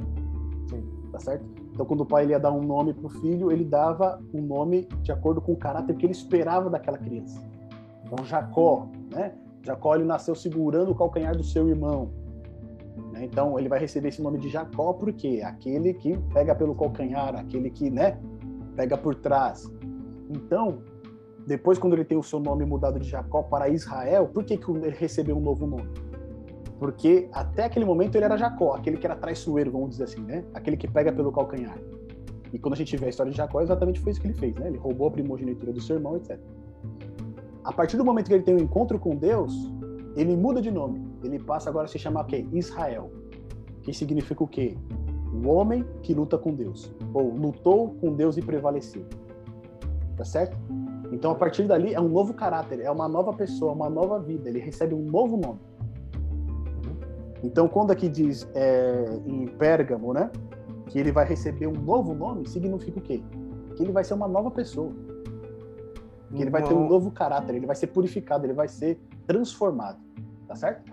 Entendi. Só, só uma dúvida também. Essa parte, entendi a parte do, da promessa para nós, né? É, é, é, atual, em relação ao tema atual, mas do tempo da, da época, da historicamente. Ele queria falar o quê? Para essa igreja. Para essa igreja? Isso. O que, o que Cristo quis falar para ela? Isso. Porque na outra ele falou, na, na anterior, né? A, a, a Esmirna, né? Isso. Falou que tipo ia ter mais tribulação e tudo mais, e uhum. mas vai ter a vai ter a salvação, né? Isso. E essa aí seria relacionada ao quê? Tá, Pérgamo, ó, lá no verso 13 do capítulo 2, diz o seguinte, ó. Conheço as tuas obras e onde habitas, que é onde está o trono de Satanás. Ou seja, uma forte, né, um poder satânico tremendo ali. E retens o meu nome e não negaste a minha fé, ainda nos dias de Antipas, minha fiel testemunha, o qual foi morto entre vós onde Satanás habita. De novo, ele enfatiza a situação que Satanás habita naquela cidade. As forças satânicas são muito grandes. Então, o que, que ele tem a favor dessa igreja? que mesmo em meio a essa situação difícil, que eles estão habitando no mesmo lugar que Satanás, o povo permanece fiel. Uhum. Certo? Inclusive ele chama aqui Antipas a sua fiel testemunha. Diz que esse Antipas ele foi queimado vivo. Então, ali o povo ele tá ainda ainda com toda essa pressão em volta para eles, né, se harmonizarem com os cultos pagãos. O que que eles estão fazendo? Eles estão mantendo a fé. Mas no verso 14 diz o seguinte: mas algumas poucas coisas tenho contra ti. Algumas coisas ele tem contra essa igreja. Por quê? Porque lá tem, tem pessoas que seguem a doutrina de Balaão e do que? Dos Nicolaitas. Então ele tem, ele elogia a igreja falando que mesmo apesar de toda essa pressão, eles mantêm-se fiéis a Deus. Mas nessa fidelidade, eles estão tolerando o quê? A entrada de pessoas que seguem a doutrina de Balaão e de Nicolau. Que era uma coisa que não acontecia em Éfeso. Tá certo? Lá eles odiavam os nicolaítas. Então, quando vinham com qualquer heresia, o que, que eles faziam? Eles já cortavam. Tá certo? Só que aqui em Pérgamo, o que acontece? Eles já começam a tolerar. Então, essas pessoas que seguem essas doutrinas já estão no meio da igreja. Ou seja, essa harmonia da igreja com o paganismo, já, esse casamento, né, vamos dizer assim, esse casamento entre a igreja e o paganismo já está acontecendo. Entendeu? Ficou claro agora, sim? Só um pouquinho mais, essa, essa parte da pedrinha, eu entendi o conceito dela, aquela parte da. como se fosse um tribunal, né? Isso, ou como, se ela, como ela se aplica à, à igreja, é isso? Isso, eu fiquei meio na dúvida como que ela se aplica, é, quando ele falou isso aí, que se aplica na igreja atual, tudo bem, a, a, a tempos, não fala tempos modernos, né? Mas a, a, histórica mesmo eu não entendi muito bem qual que é o, o, o que revelavam para eles, entendeu? Esse que eu não entendi muito bem. Então, porque assim, lá no verso 14 diz assim, ó, eu tenho algumas coisas contra ti. Uhum. Ou seja, Cristo ele tem uma acusação contra eles. Sim. Tá ah, entendi. Então, ah, tá certo. Tá Entendeu? Ele tem uma entendi. acusação contra eles. Só que dele diz assim o seguinte, ó, lá no verso 16: Arrepende-te, uhum. pois quando não, em breve virei a ti, contra eles batalharei com espada. Ou seja, e aqueles que uma... continuarem permanecerem, receberem a perto branco, como se fosse a, é, é, sinalização, entendi. É, Entendeu? Então, Deus, Cristo tem uma acusação contra esse povo Uhum. Mas, se eles se arrependerem e voltarem atrás, eles vão receber uma pedrinha branca. Entendi, agora tá claro. 100% Entendeu? claro. Ah, então beleza, então fechou. Beleza. Eles vão ser absolvidos, eles vão ser justificados, eles vão ter um novo nome, tá certo? Uhum. Então vamos lá. Vamos avançar aqui então para Tiatira. Olha só. Tiatira sacri... é, significa sacrifício contínuo. E se você estudou Daniel com a gente, você vai ficar chocado com isso aqui mais pra tá bom? Sacrifício contínuo é a igreja de Tiatira e lá ela era a menor e menos importante das sete cidades. E o interessante é que a gente vai ver que a mensagem para a igreja de Tiatira é a maior de todas, tá certo? Mas com relação à cidade, ela era mais insignificante. Né? Ela não tinha é, significância com relação à religião nem política. A ameaça contra a igreja, nesse caso de Tiatira, ela não vem de fora, não é uma pressão exterior, mas é uma pressão que de dentro, porque a gente vai ver que lá eles têm uma mulher chamada Jezabel, né, que se diz profetiza, ensina a enganar os meus servos, ou seja, eles estão tolerando, é como se essa Jezabel já estivesse lá estabelecida no meio dessa igreja. Ou seja, a ameaça já está dentro da igreja. Conhecida, a cidade era conhecida por suas associações comerciais, e um comerciante só podia trabalhar se fizesse parte de uma associação. Ou seja, se você é cristão e quisesse trabalhar em uma associação é, abrir o seu comércio lá, você teria que fazer parte o quê? de uma associação comercial, tá certo? Só que olha só, os membros das associações eles tinham como dever participar das festas pagãs e banquetes oferecidos a ídolos. Ou seja, se você quisesse ter o seu negócio, você teria que participar de uma associação comercial. E se você participa de uma associação comercial, você precisaria participar dos rituais pagãos. Percebe como o grande problema da igreja ali no primeiro século é esse envolvimento com, com o paganismo? Que esse é a, é, é a grande questão, a divisão da igreja. Ou eles permanecem fiéis a Deus, ou eles se associam ao mundo pagão. E essas festas elas acabavam geralmente em embriaguez e práticas imorais, né? Algo que a gente muito vê costumeiramente nas festas, né, de baladas hoje, etc. É mais ou menos isso que acontecia também já no primeiro século, tá bom? E quem se recusava a participar destas festas, ele era o quê? Ridicularizado, ele era isolado socialmente e sofria também sanções econômicas. Então, se você não participasse, você era o careta, né? Você é o, é o mente quadrada, você era é, ridicularizado, você era humilhado, era isolado socialmente, né? então as pessoas já não te chamavam mais para nada, você ficava lá no seu canto e também posteriormente você sofria sanções econômicas, você não podia comprar, você não podia vender. Por quê? Quando você participava desses rituais, era emitido o quê? Um certificado que garantia que você era um cidadão né, comprometido com o governo. Tá certo? Então, olha só né, o perrengue que os cristãos aí no primeiro século estão passando. E aí, com base nisso, a gente entende aqui um pouquinho como que Cristo se apresenta a essa igreja. Né? Ele se apresenta a ela como Filho de Deus, que tem os olhos como chama de fogo e os pés semelhante ao bronze polido. Por que, que Cristo se apresenta dessa maneira? Né? Os olhos como chamas de, é, de fogo significam aquele olhar penetrante que sonda os corações, sonda as mentes e sabe realmente o que está no íntimo da alma. Inclusive, é, isso está escrito, né?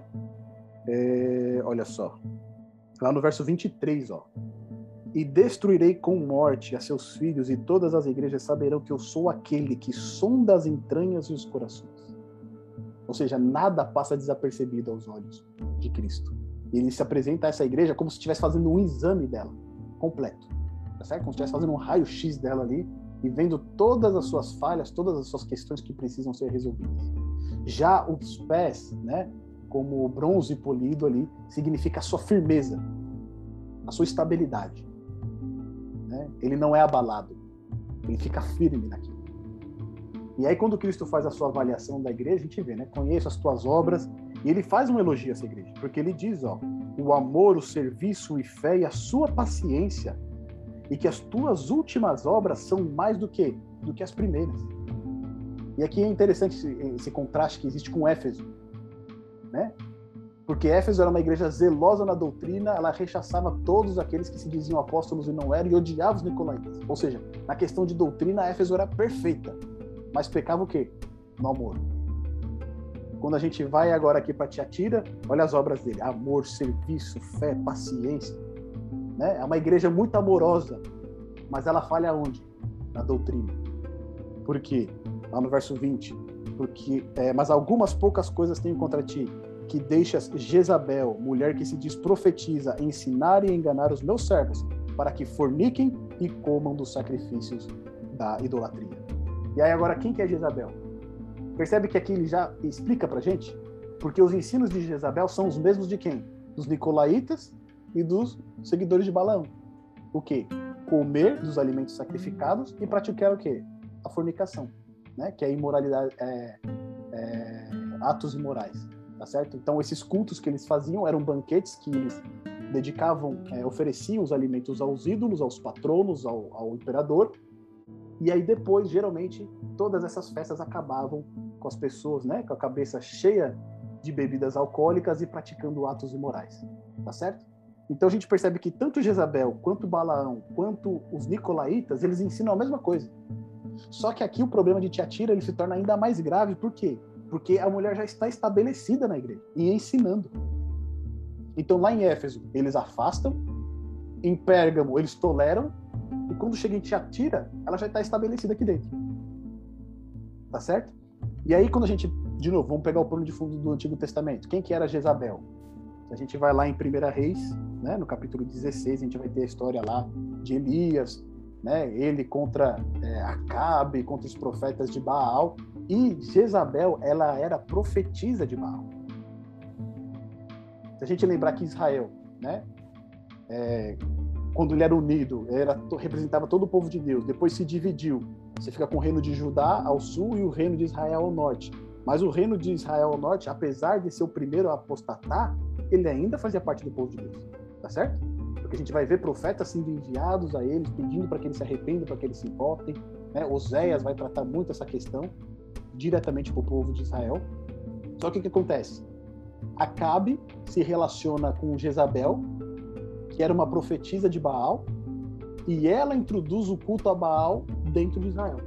Ou seja, ela afasta completamente o povo de Deus da adoração ao Deus verdadeiro, para que eles agora adorem a Baal.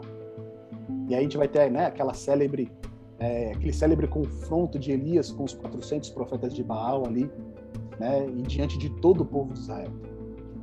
Tá certo? Então, quando a gente olha essa imagem de Jezabel, o que, que ela fez? Ela introduziu o quê? A idolatria no meio do povo de Deus e afastou o povo de Deus. E é exatamente isso que essa Jezabel que está aqui em Tiatira está fazendo. Tá certo? Ela está estabele... tá introduzindo idolatria, falsos ensinos, afastando o povo de Deus e está harmonizando de novo né, aqueles ensinos de que eles podem o quê? Continuar sendo cristãos, mas também se harmonizando com as práticas pagãs seculares. Tá certo? E aí depois a exortação de Cristo, né? Ele vai falar que todavia a vós outros, os demais de Tiatira, tantos quantos não é, têm essa doutrina e que não conheceram, como eles dizem, as coisas profundas de Satanás, outra carga não jogarei sobre vós, tão somente conservais o que tendes até que eu venha. E aqui é um ponto interessante, porque assim, quando os gentios, né, quando o evangelho chega aos gentios, e a gente vai ter aquele concílio lá em Jerusalém, em Atos, qual que é a única coisa que a igreja de Jerusalém coloca para os gentios? Que eles se abstenham das carnes sacrificadas a ídolos, né, com sangue, né, e das práticas imorais, não é isso que eles falam? É, é só isso que eles pedem. Né? Eles não pedem para os gentios se circuncidar, apesar de ter alguns que queriam fazer isso, mas eles não pedem para os gentios se circuncidar, eles não pedem para os gentios seguir as festas né, dos judeus, eles não, eles não pedem nada. A única coisa que eles pedem é o quê? Se abstenham das, da, da, da, dos alimentos oferecidos aos ídolos, né, a carne com sangue, e também das práticas imorais. É isso. Só que aqui o que Jezabel está fazendo? Ensinando justamente o contrário. Tá certo? Ela está querendo harmonizar. Ela está falando, não, você pode ser cristão e continuar nas suas práticas. Você pode ser cristão e continuar ainda vivendo dessa maneira, como se fosse um pagão. E aí depois, é, pode falar. É, eu acho que talvez um pouquinho além de, dos nicolaítas e de Balaão, né, da doutrina de Balaão, a questão de Jezabel aí ser apresentada tem até a ver com o nome, né, é, Tiatira, que hum. significa sacrifício contínuo, porque é exatamente esta é, a imagem da prostituta, né? Sim. A, a, a Jezabel, então, é aquela que desvia totalmente, né? A apostasia é tão grande que não é só no sentido da ambição, né? Que era o caso de, de Balaão, também não é só no sentido da dualidade, da dualidade, né? É, carne, né? Corpo e espírito, então aceitar práticas imorais, mas é a idolatria, é a substituição do, do grande mediador. Né? É colocar no lugar de Deus Baal. Exatamente.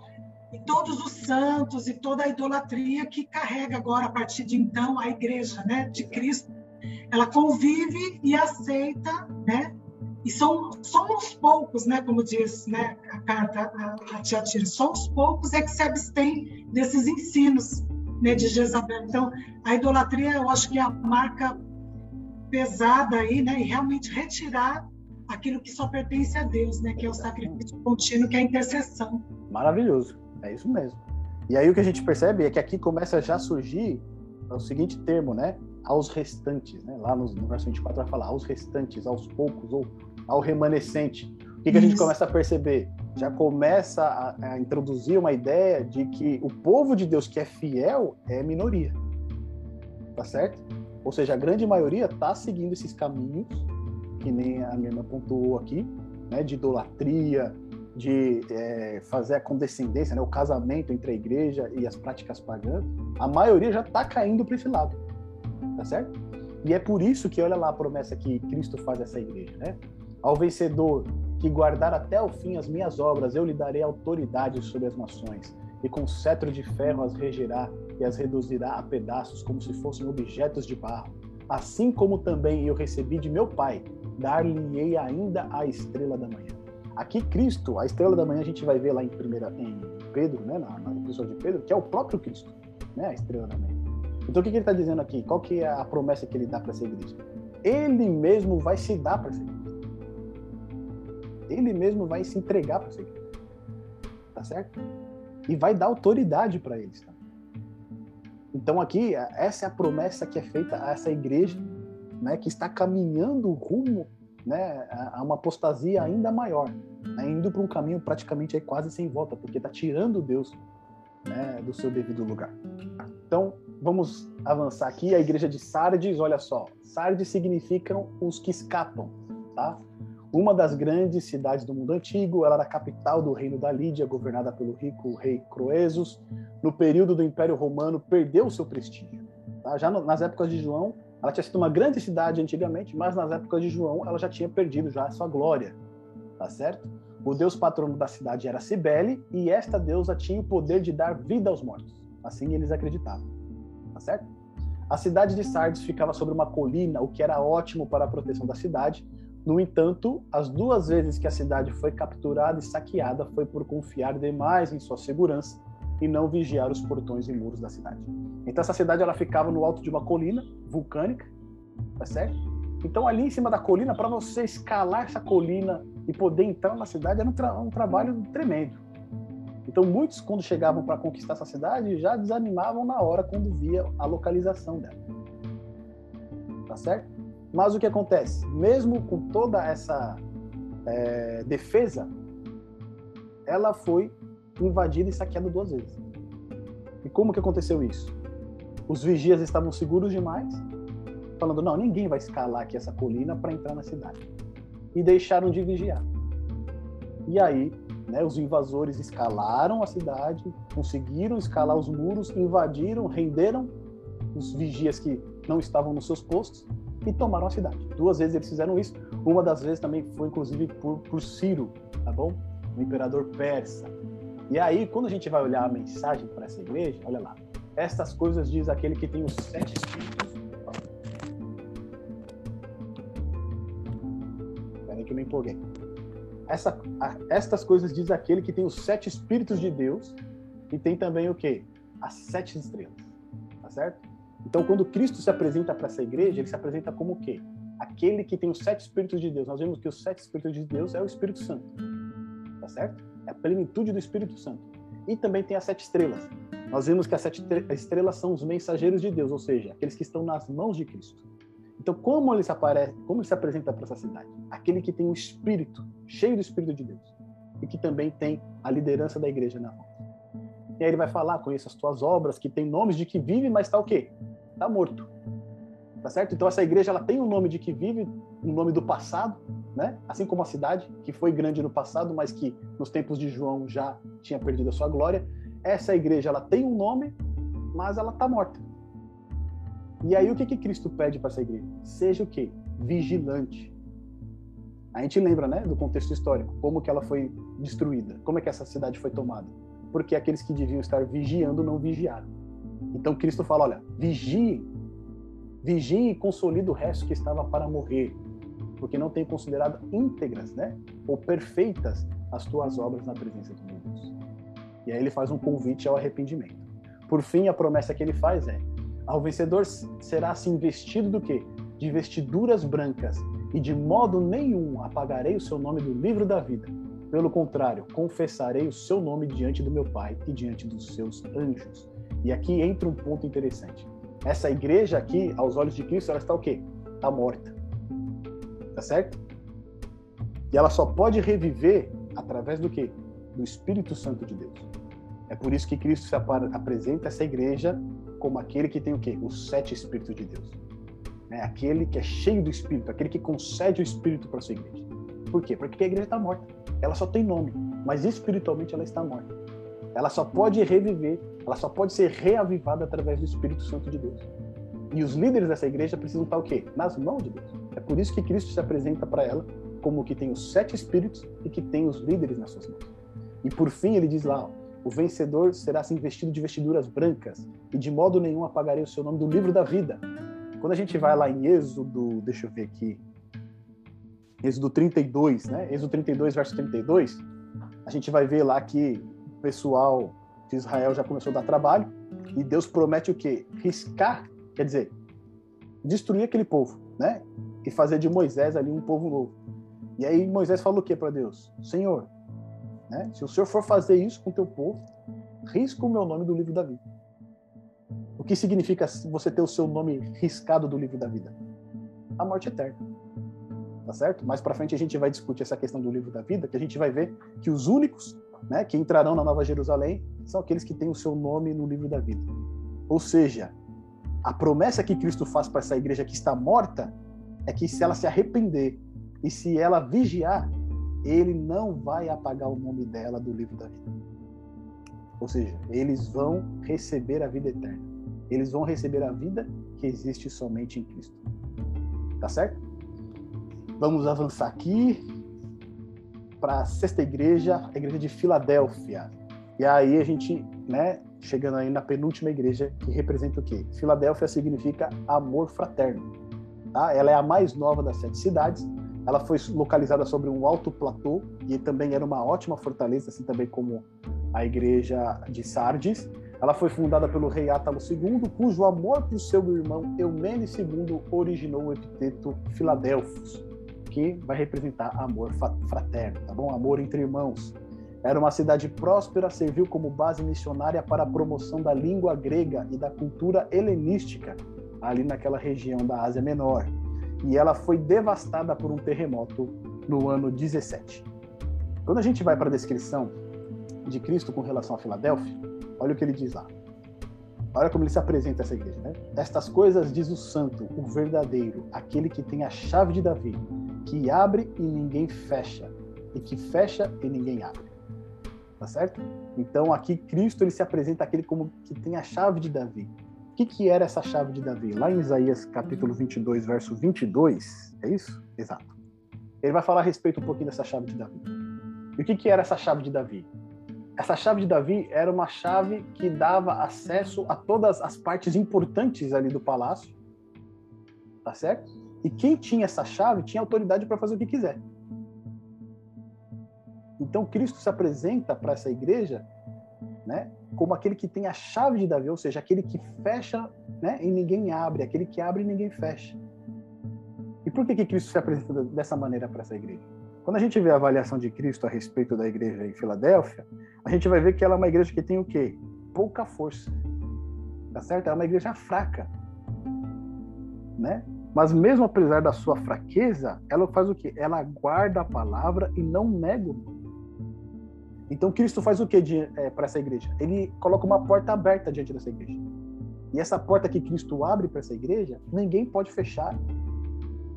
Tá certo? Porque Cristo tem a chave da vida. Ou seja, ainda que a igreja seja fraca, deficiente, com alguns problemas, mas sendo uma igreja fiel, Cristo abre as portas para essa igreja e ninguém pode fechar. E aí depois o que ele vai falar, né, a respeito à, promessa, né, que ele tem para essa igreja. Ao vencedor, falo-ei coluna no santuário do meu Deus, e daí jamais sairá. Gravarei também sobre ele o nome do meu Deus, o nome da cidade do meu Deus, a nova Jerusalém que desce do céu, vinda da parte do meu Deus e o meu novo nome. Então essa promessa que Cristo faz a essa igreja de tornar, né, aqueles que vencerem coluna do seu santuário representa o quê? A coluna é aquilo que dá sustentação, é o suporte, tá certo? Se a coluna cai, se a coluna for fraca, o que acontece? O santuário cai também abaixo. Então, Cristo está dizendo o quê? Que apesar deles terem pouca força, deles serem fracos, o vencedor, aquele que permanecer fiel, ele vai ser o quê? Vai ser forte. Tá certo? Ele vai ser forte, ele vai ser como uma coluna no santuário de Deus. Porque ele manteve fiel a palavra de Deus, ele guardou a palavra de Deus e ele não negou o nome. Então ele vai ter um, um, um lugar de sustentação, de suporte na, no templo de Deus, no santuário de Deus. Tá certo? Então vamos para nossa última igreja, que é Laodiceia, que significa o quê? Justiça do povo, ou então juízo do povo, né? Ou também povo do juízo, né? a gente pode fazer essa inversão. A cidade ela se tornou o maior centro comercial e financeiro do mundo antigo. Ela era muito rica e orgulhosa de sua riqueza. No ano 60, ela foi devastada por um terremoto e os cidadãos eram tão ricos e independentes que recusaram o apoio de Roma para reconstruir a cidade e fizeram com seus próprios recursos. Ou seja, né, o governo chegou lá para reconstruir a cidade e eles falaram: não, a gente não precisa, a gente mesmo vai reconstruir a cidade. Eles tinham um grande banco com uma alta quantidade de ouro armazenada, era famosa por uma sua escola médica e pelo tratamento de doenças oculares, como um colírio especial que eles produziam e o sucesso financeiro e econômico da cidade enchia os cidadãos de orgulho. Então era a cidade mais rica da sete, tá? a mais poderosa, a mais economicamente forte. E olha só como Cristo se apresenta a, a essa igreja. Estas coisas diz o, o Amém, a testemunha fiel e verdadeira, o princípio da criação de Deus. E aí a gente vai ver que quando Cristo vai falar de Laodiceia, ele não tem nenhum elogio para essa igreja. Né? Ele vai falar: Conheço as tuas obras, que eres nem frio nem quente, quem dera fosse quente. Fala que ela é morna, e assim, porque ela, ela é morna, não é nem quente nem fria, ele está a ponto do quê? De vomitar ela. Tá certo? Por quê? Porque ela se acha rica demais, ela se acha autossuficiente. Né? É o mesmo perfil dos cidadãos da cidade de Laodiceia. E aí a exortação de Cristo, a gente percebe que é a maior exortação que tem das sete igrejas. E isso liga um sinal pra gente. Por quê? Se é a maior exortação, significa que essa igreja ela que está em maior risco. Tá certo? Então aqui Cristo, né, aconselha que compre de mim o ouro refinado pelo fogo, vestiduras brancas para te vestires, a fim de que não seja manifestada a tua nudez, e o colírio para ungir os olhos, a fim de que vejas. E ele vai falar: Eu repreendo disciplinos quanto amo. Sê, pois, zeloso e arrepende. Eis que à porta e bato. Se alguém ouvir a minha voz e abrir a sua porta, entrarei em sua casa e cearei com ele e ele comigo. A promessa ao vencedor dar-lhe-ei sentar comigo no meu trono, assim como também eu venci e me sentei com meu Pai no seu trono. Então, o que a gente percebe aqui com relação à igreja de Laodiceia? Que é uma igreja indiferente. Tá certo? Ela é autossuficiente e ela é tão autossuficiente que ela não precisa mais de Cristo. É quase isso. Tá certo? Elas, elas realizam as suas obras por eles mesmos, eles fazem as suas programações por eles mesmos, eles fazem o trabalho missionário por eles mesmos. Ou seja, tudo é dirigido pela capacidade humana, pelo poder aquisitivo. Não tem a influência direta de Deus. E aqui Cristo repreende eles, é por isso que Cristo se apresenta para eles como o Amém, a testemunha fiel e verdadeira, o princípio da criação de Deus. Por quê? A situação de Laodiceia exige uma nova criação. Eles precisam ser recriados. Eles precisam ser transformados, eles precisam ter um coração novo, uma mente nova. Eles precisam se arrepender, né? Voltar do caminho que eles estão seguindo e se voltar para Deus. E isso só pode ser através do poder criador de Deus. É o poder de criador de Deus que regenera a nossa vida. E é por isso que Cristo se apresenta como o princípio da criação de Deus. Tá certo? A situação de Laodiceia aqui, a gente pode dizer que é a mais crítica de todas, porque você não tem nenhum elogio a igreja. Não tem nada de bom nessa igreja. Porque ela mesma se acha ser muito boa. E aí Cristo faz toda essa exortação pedindo para que eles comprem dele, né? O ouro refinado na Bíblia, lá em 1 Pedro, ele vai ser é, comparado com a fé, né? A fé que é provada, ela é, é, ela é mais preciosa do que o ouro refinado. As vestiduras brancas representam a justiça de Cristo, tá certo? A gente vai ver um pouquinho isso mais para frente. A justiça de Cristo é que precisa estar sobre nós e não a nossa própria justiça. E o colírio para ungir os olhos, né, que era muito famoso em Laodiceia para questão medicinal, na questão espiritual é o discernimento espiritual. Né? Acho que talvez a principal aqui, ponto que Laodiceia precisa é o quê? Os, é ter esse discernimento espiritual para reconhecer a sua condição. Porque ela pensa que ela é uma coisa e não é. E aqui um ponto interessante quando a gente faz o paralelo é que a igreja de Esmirna, ela estava numa cidade rica e era pobre. Mas Deus fala o quê? Cristo fala que eles eram ricos. Eles eram pobres, miseráveis, perseguidos, mas eles eram o quê? Ricos. Ricos o quê? Espiritualmente. Quando chegam em Laodiceia, eles estão numa igreja, estão numa cidade rica, uma igreja rica, se considera um povo rico, mas na verdade é um povo o quê? Pobre, miserável, desgraçado. Olha a condição real, né? Dessa igreja, né? a expectativa e realidade.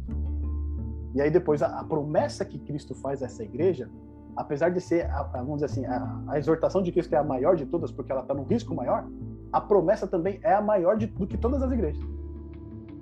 Porque a promessa é o quê? Sentar no trono, assim como também eu venci e sentei com o meu pai no seu trono.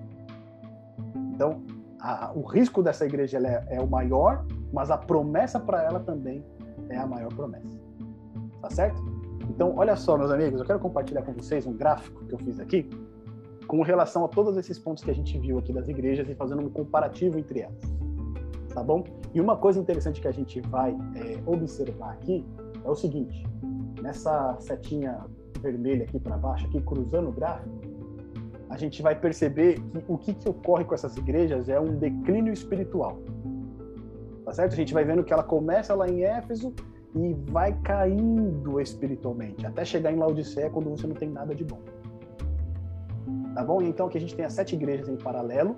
Aqui a gente tem as repetições para todas as igrejas aqui nessa primeira linha, ou seja, pontos que se repetem na mensagem para elas e na mensagem para outras igrejas. E aqui nessa linha de baixo a gente tem os contrastes, tá certo? Aquilo que só a igreja tem. E na outra, na penúltima linha, a gente tem um convite a arrependimento, tá? Porque a gente vai perceber o seguinte: para a igreja de Éfeso tem o convite a arrependimento, para a igreja de Esmirna não tem. Para a igreja de Pérgamo tem um convite ao arrependimento, para a igreja de Tiatira também tem, para a igreja de Sardes também tem, mas para a igreja de Filadélfia não tem. Para a igreja de Laodiceia vai ter esse convite ao arrependimento. Quando a gente vê esse convite ao arrependimento, significa o quê? Que o povo ele está indo no caminho contrário. A igreja está indo no caminho contrário. E a gente percebe que esse convite ao arrependimento ele fica mais intenso nas últimas igrejas. Tá certo? Depois a gente tem a vinda aqui, ó. Porque Cristo, quando ele né, é, se dirige à igreja, depois ele vai dizer para a igreja em Éfeso, ó, brevemente virei. Para a igreja em Esmirna, ele não fala nada com relação à sua vinda. Para a igreja em Pérgamo, ele diz, breve virei a ti. Para a igreja de Tiatira, ele diz, até que eu venha. Em Sardes, ele fala, virei sobre ti. Em Filadélfia, ele diz, venho sem demora. E quando chega em Laodiceia, o que, que ele diz? Estou à porta. Parece que como se Cristo estivesse se deslocando pelas igrejas até que quando ele chega na última, ele está na porta. Né? Lembra aquele caminho que a gente viu lá no primeiro slide, o percurso das igrejas, né? de Éfeso até Laodiceia? É como se Cristo estivesse passando por cada uma dessas igrejas, e aí quando chega na igreja de Laodiceia, ele chegou, finalmente. Tá certo? Ele está vindo, mas agora ele finalmente chegou. Então, ó, vou destacar rapidamente aqui com vocês que a gente está com o tempo estourado. Em Éfeso, o que, que a gente observa? Que aqui você tem os nicolaítas, tá certo? Esses nicolaítas, eles também vão estar na igreja de Pérgamo, tá certo? E o que, que eles ensinam? Comer de sacrifícios e fornicação. E também esses mesmos ensinamentos vão estar na igreja de Tiatira. Mas aqui não é mais os nicolaítas, é Jezabel. Então o que, que a gente percebe? Um movimento que começa em Éfeso, é rechaçado, mas ele vai para Pérgamo, ele começa a se infiltrar e quando chega em Tiatira, ele se estabelece. Tá certo? Esse, esse essa apostasia, né? Ela tem uma primeira tentativa, ela é repelida, então lá em Pérgamo tenta de novo, e aí quando chega em Tiatira, ela já foi estabelecida dentro da igreja. O outro ponto, ponto que a gente comentou aqui é o seguinte, ó, lá em Tiatira, a gente já começa a ter o quê? Aos restantes, tá certo? E lá em Sardes também, ó, aos restantes e poucas pessoas.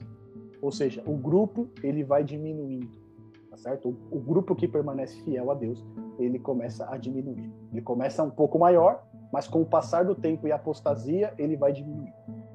Um outro ponto que a gente percebeu aqui, muito interessante, é o seguinte: a igreja de Esmirna, ela iria sofrer uma tribulação do quê? De 10 dias. Ou seja, a igreja ia passar por uma tribulação. Quando a gente chega em Tiatira, é dito que vai ocorrer uma grande tribulação aos adúlteros, ou seja, aqueles que seguem a doutrina de Jezabel. Você então tem aqui em Esmirna uma tribulação para o povo de Deus, em Tiatira para aqueles que são seguidores dos falsos ensinamentos. Tá certo? E quando a gente vai para Filadélfia, a tentação ou a tribulação, ela é o quê? Sobre todo o mundo. Entendeu? Então aqui o povo de Deus é provado, aqui aqueles que estão em apostasias estão sendo provados, e quando chega na igreja de Filadélfia, toda, toda a terra, né? Todo mundo vai ser provado. É um momento ali de divisor de águas. Tá certo? E um ponto que aí foi o que mais me chamou a atenção nesse estudo foi exatamente essas duas menções aqui à igreja de Filadélfia e Laodiceia. Quando a gente chega em Filadélfia, que significa amor fraterno, né? Cristo vai dizer para essa igreja o quê? Né? Eis que eu farei aos da sinagoga de Satanás, aos que se dizem judeus e não são, mas mentem, Eis que eu farei que venham e adorem prostrados a teus pés e saibam que eu te amo. Ou seja, para a igreja mais fraca, né? Cristo ele fala o que para ela? Que eles saibam, eu vou fazer com que as pessoas saibam o quê? Que eu te amo. É uma declaração aqui de Cristo. Né? Cristo está falando que ele ama a sua igreja. E quando a gente vai para Laodiceia, mesmo com todas as suas falhas, mesmo com com todos os seus defeitos, não tendo nada de bom, o que Cristo fala para a igreja de Laodiceia? Eu repreendo e castigo a todos quanto que eu amo.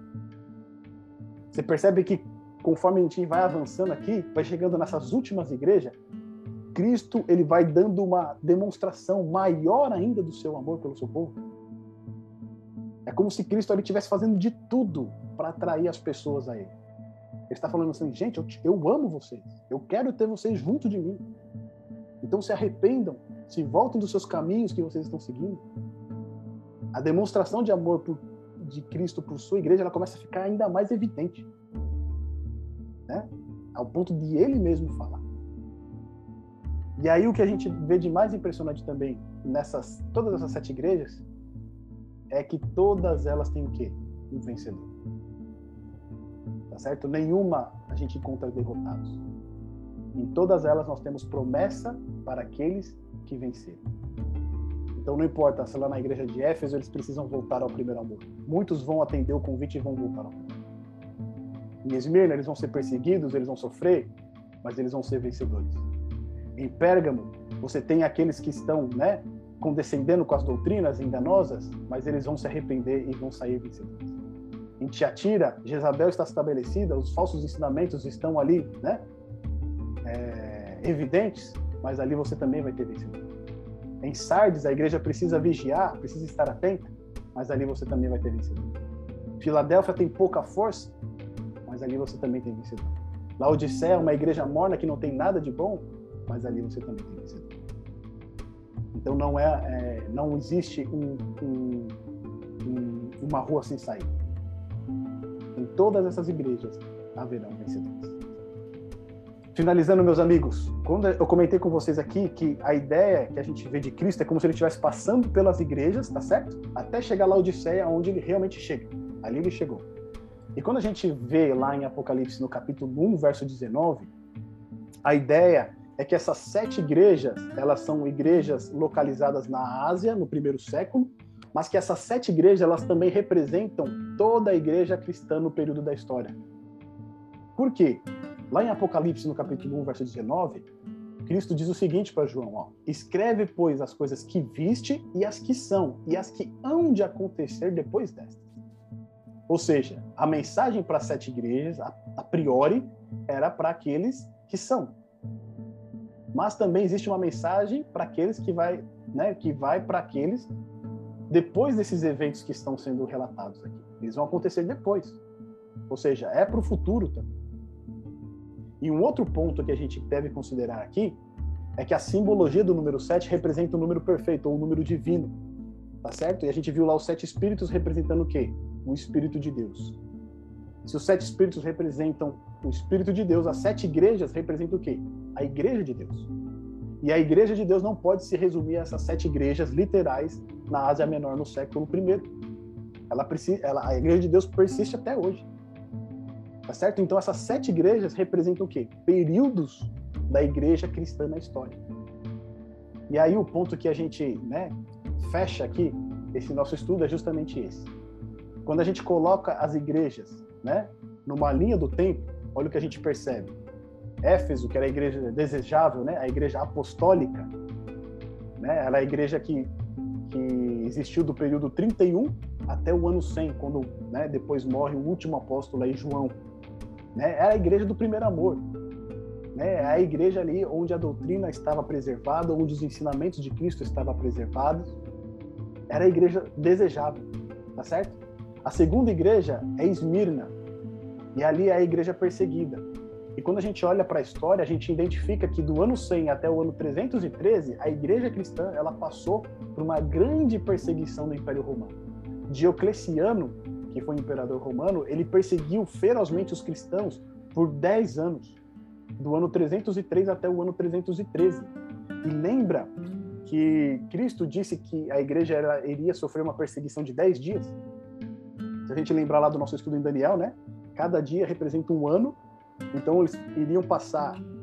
A igreja profética de Esmirna, né? Ela passaria por uma perseguição terrível por um período de 10 anos.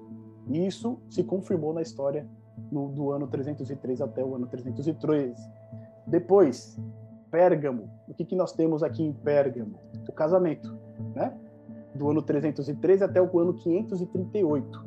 E ali relata a igreja em apostasia. E aí a gente vê né, o casamento da igreja com as práticas pagãs. Olha só, em 313 é assinado o Edito de Milão e ele põe fim à perseguição aos cristãos. Então todos poderiam cultuar né, livremente e não, os cristãos não seriam mais perseguidos. Em 384, o cristianismo ele se torna a religião oficial do império. Tá certo? E logo um pouco depois, no ano 300 ainda, começam a ser introduzidas dentro da igreja a oração pelos mortos. Em 300 também ocorre o primeiro decreto dominical. Né? No século é, 3, 4 né? da nossa era, já começam a ser introduzidas as venerações de santos, ou seja, Pérgamo, que significa casamento, é uma igreja em apostasia. A igreja está contraindo matrimônio com as práticas pagãs. Tá bom? E aqui entra a parte de Tiatira, né? Que minha irmã muito bem falou que a respeito do sacrifício contínuo, né? Que tira o foco de Deus. Olha só, Tiatira representa o sacrifício contínuo. E a gente, olhando para a história, identifica essa igreja no período de 538 a, 500, a 1517. E é a igreja medieval, é a igreja do período das trevas, né? Da Idade das Trevas. E olha que coisa interessante. A igreja, Tiatira significa sacrifício contínuo. Lembra lá que a gente, no nosso estudo de Daniel, viu que o Tamid, né, o sacrifício contínuo, era todo aquele rito que era é, realizado no santuário e representava o sacrifício de Cristo. Tá certo? Cristo como nosso mediador. E olha o que acontece por volta desse período. Ó. É introduzida a doutrina do purgatório. Você começa então a dirigir orações a Maria e a santos. Ou seja, a intercessão de Cristo que é o nosso mediador, o nosso sumo sacerdote, ela é colocada de lado. O tamide, que era o sacrifício contínuo, que apontava para o ministério de Cristo, o que, que ele é feito? Ele é tirado de lado. E aí você coloca agora, né, introduz orações a Maria e a santos como se eles fossem intercessões. E a gente olha isso na história, meus amigos, a gente fala como Deus ele é perfeito. Porque o nome da igreja Tiatira significa o quê? Sacrifício contínuo. E o que ocorre na história? justamente a remoção da ideia do sacrifício de Cristo. Por isso que a gente vê, né, que a gente precisa considerar aquelas, aqueles itens no nosso estudo. Porque quando a gente olha para isso, a gente fala, realmente, é uma predição profética. E só Deus poderia fazer isso. Estabelecer um nome que tem significado com sacrifício contínuo e algo que iria acontecer ali ainda 400 anos para frente, 1400 anos para frente de João, acontece exatamente aquilo que está descrito no nome da igreja.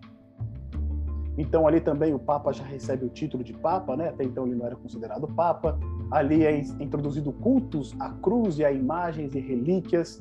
Ali também é introduzido o celibato sacerdotal, a inquisição, a confissão auricular. Olha só, né? a gente vê que o ensinamento bíblico, né? a gente só deve confessar os nossos pecados e pedir perdão a Deus. Né? A não ser que a gente tenha feito uma ofensa contra o nosso irmão, a gente pode confessar nosso pecado com relação a ele. Mas a confissão dos nossos pecados é dirigida a Deus, é Cristo que é o nosso mediador. Tá certo? E aqui nesse mesmo período é introduzido o quê? A confissão auricular por conta de um sacerdote da igreja. Percebe que em Tiatira o sacrifício contínuo ele é removido? E é justamente o nome dessa igreja. Na igreja de Sardes, os que escapam vai do período de 1517 a 1755 e aqui é o que? A igreja em reforma. Tá certo? Aqueles que escapam. Quem que escapa da igreja? Os reformadores. Então você vai ter ali Martinho Lutero, Calvino, John Hus, né? Tyndale, Wycliffe, vários líderes da igreja cristã, eles começam a deixar a igreja e promover uma reforma dentro da igreja. Na sexta igreja, a igreja de Filadélfia, olha o que está escrito lá pra gente. O período é de 1755 a 1844 tá certo? E aqui é a igreja reavivada. Nesse período ocorreu um grande avivamento, em especial na América do Norte. Aqui começou a ser estabelecidos os postos missionários que começaram a se espalhar por todo o mundo. Também foi nesse mesmo período em que as sociedades bíblicas foram introduzidas e começaram também a se espalhar por todo o mundo. Ou seja, uma igreja que aparentemente era fraca porque vinha da reforma, tá certo? Um grupo menor do que a igreja cristã, ela começa a se expandir de uma maneira muito grande. E a gente viu que é, quando Cristo se dirige a essa igreja, ele fala o quê? Eis que tem uma porta aberta diante de ti, e ninguém pode fechar. tá certo? Essa porta aberta que foi né, aberta por Cristo, para uma igreja que aparentemente era fraca, produziu reavivamentos, produziu aí um trabalho missionário esplêndido, divulgou a palavra de Deus por todo o mundo. E aí esse período compreende de 1755 a 1844. E por último, a igreja de Laodiceia, que vai do ano de 1844 até a segunda vinda de Cristo. Ou seja, Laodiceia representa né, o povo do juízo, ou o juízo do povo, e também é a, é a igreja que está localizada exatamente quando o juízo celestial está ocorrendo no céu.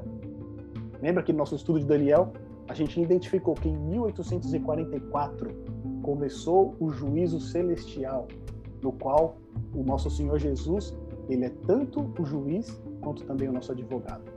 E a gente vê de novo, né, a predição profética. O nome dessa igreja representa né, o povo do juízo e o período que ela compreende na história começa exatamente quando Cristo inicia o seu juízo no santuário celestial. Meus irmãos, quando a gente olha né, para todas essas profecias, a gente não consegue é, muitas vezes conceber, né? E a gente vê quão grande é esse Deus maravilhoso que nós temos. A grande lição que a gente pode tirar é, de todas essas igrejas, de, porque existe uma mensagem específica para cada igreja, mas, por exemplo, hoje nós estamos vivendo no período de Laodiceia. Mas no período de Laodiceia, nós temos crentes que têm a, a fidelidade dos crentes de Esmirna. Nós estamos na igreja de Laodiceia, mas nós temos crentes que têm o esmero, né? E a dedicação dos crentes que estão em Filadélfia, que eram da época de Filadélfia. Ou seja, nós temos essas, né, esse, essa, essas características dessas igrejas no tempo que nós vivemos hoje. E a grande lição que nós tiramos de tudo isso é que Cristo tem cuidado do seu povo e tem feito de tudo para salvar o seu povo. Ele tem alertado a sua igreja com relação aos falsos ensinamentos, convidado a sua igreja a se arrepender e a voltar para ele. Nas últimas igrejas de Filadélfia e Laodiceia, Cristo declara o seu amor pelo seu povo e a sua vontade de salvar a cada um deles. Meus irmãos, que amor maravilhoso é esse. Que amor fantástico é esse. Só pode vir de um Deus que é amor. E esse Deus que é amor, ele ama a cada um de nós. Não importa se a nossa condição espiritual hoje é de Laodiceia, se é de Filadélfia, de Sardes, de Tiatira, de Pérgamo, de Éfeso, de Esmirna se existe algo que ainda né, está errado na nossa vida, Cristo nos convida ao quê? A se arrepender e a se voltar para Ele. Porque Ele diz: corrijo e repreendo a todos aqueles que eu amo. Se Cristo tem chamado a nossa atenção para algo na nossa vida que não está em harmonia com a Sua palavra, é porque Ele nos ama. É porque Ele não quer que nenhum de nós venhamos a nos perder. Meus amigos, esse foi o estudo de hoje. Eu peço desculpa por a gente ter avançado demais, tá bom? Tem duas mensagens aqui no chat, eu já vou olhar. Mas antes que vocês saiam, só dando um recado rápido pra gente. Próximo estudo, nós iremos ver os sete selos, que vai compreender o capítulo 4 e o capítulo 5 de Apocalipse, tá bom? E pra gente fazer o nosso salto trampolim aqui, ó, os capítulos 4 e 5, eu vou pedir para alguém ler pra gente Apocalipse capítulo 3, verso 21 e 22 tá bom? Quem tiver aí, pode abrir o microfone e ler para gente Apocalipse capítulo 3, verso 21 e 22. Porque essa passagem é aquela nossa passagem trampolim dos capítulos 4 e 5.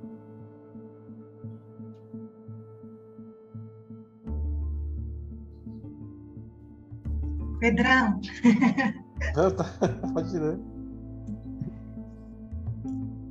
Ao vencedor dar-lhe-ei sentar-se comigo no meu trono assim como também eu venci e me sentei com meu Pai no seu trono. Quem tem ouvidos, ouça o que o Espírito diz às igrejas. Olha lá, passagem trampolim. Então, qual que é o, qual que é o assunto do capítulo 4 e 5? Né? O trono de Deus. Não é isso? Olha lá, o que vencer, concederei que se assente comigo no meu trono, assim como eu venci e me assentei com meu Pai no seu trono. É exatamente isso que a gente vai ver no capítulo 4 e 5. Deus sentado no trono e Cristo também se assentando no trono junto com ele, porque ele é vencedor.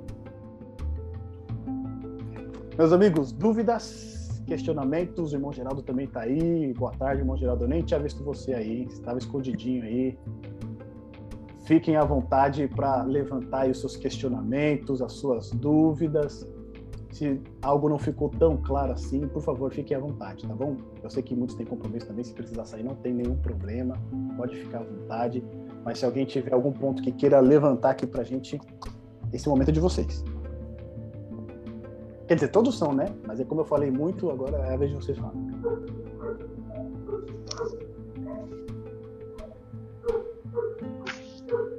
Oi, vocês estão me ouvindo? Estou te ouvindo. Sim. É, é interessante, né? Eu estou fascinada.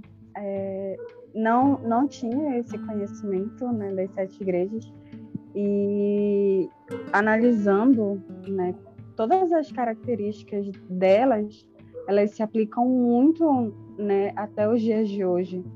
E é incrível quando você fala que Deus ele é juiz, advogado e juiz, né? E se aplica também, porque Deus ele é muito justo.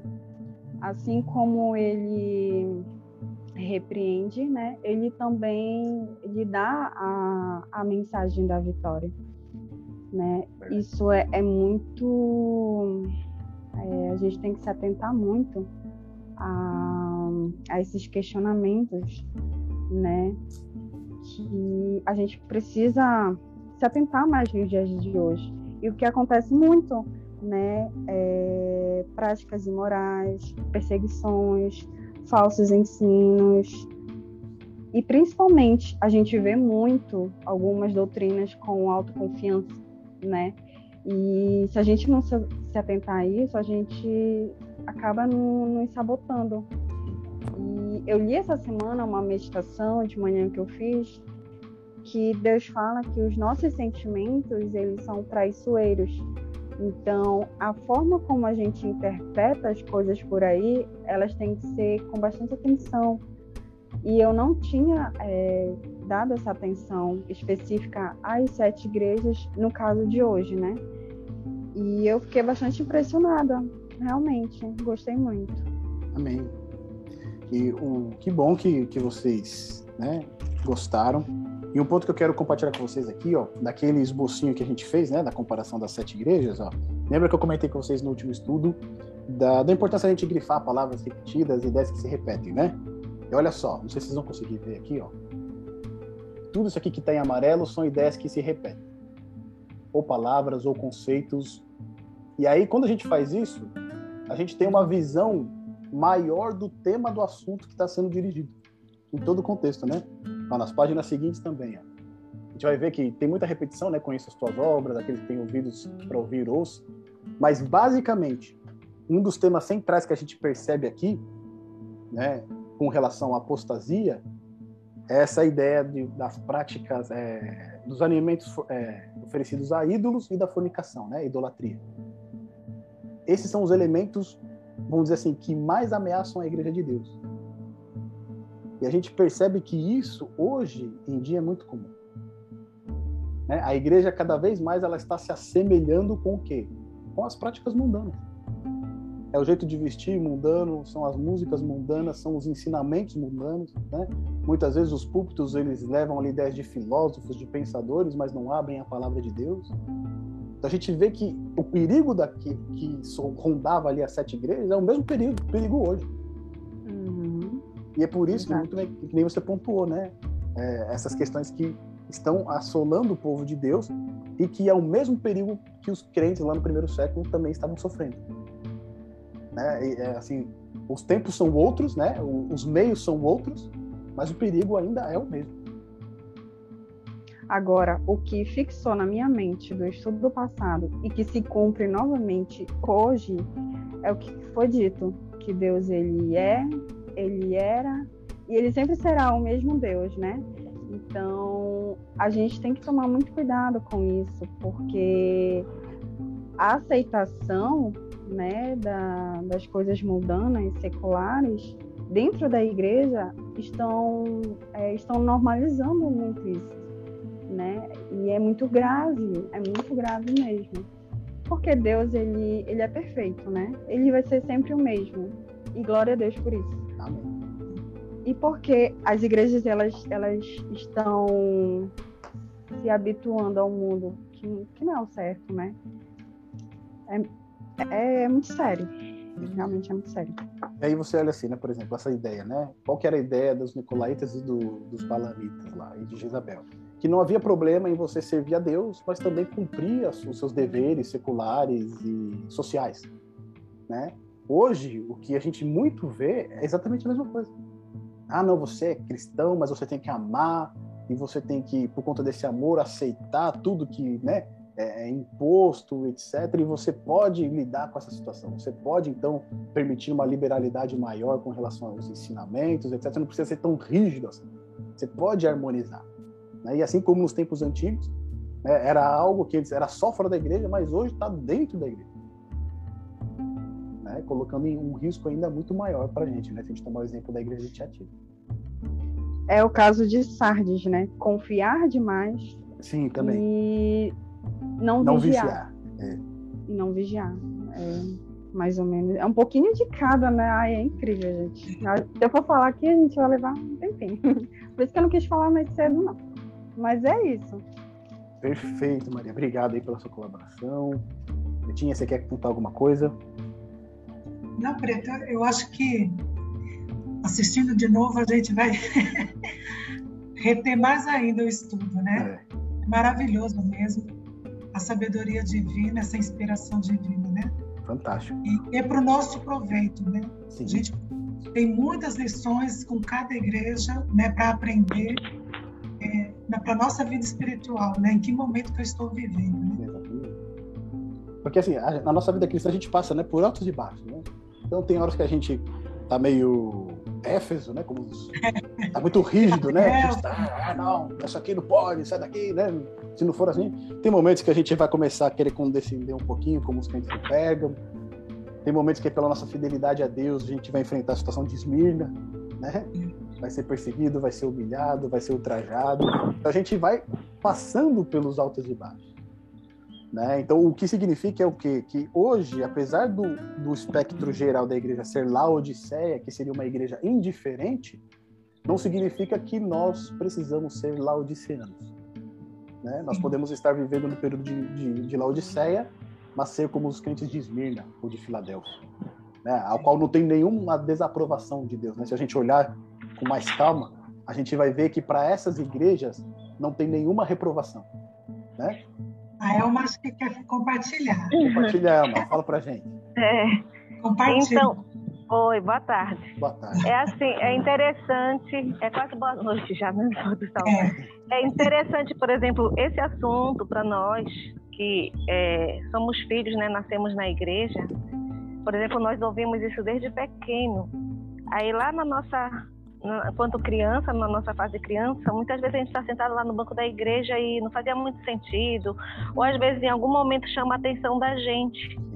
Mas é, por exemplo, quando a gente para depois de um tempo que a gente se, de, se tem mesmo a estudar a Bíblia, se interessar pelo tema, é, é, é, que desperta isso na gente, principalmente quando vem num estudo maravilhoso desse, viu?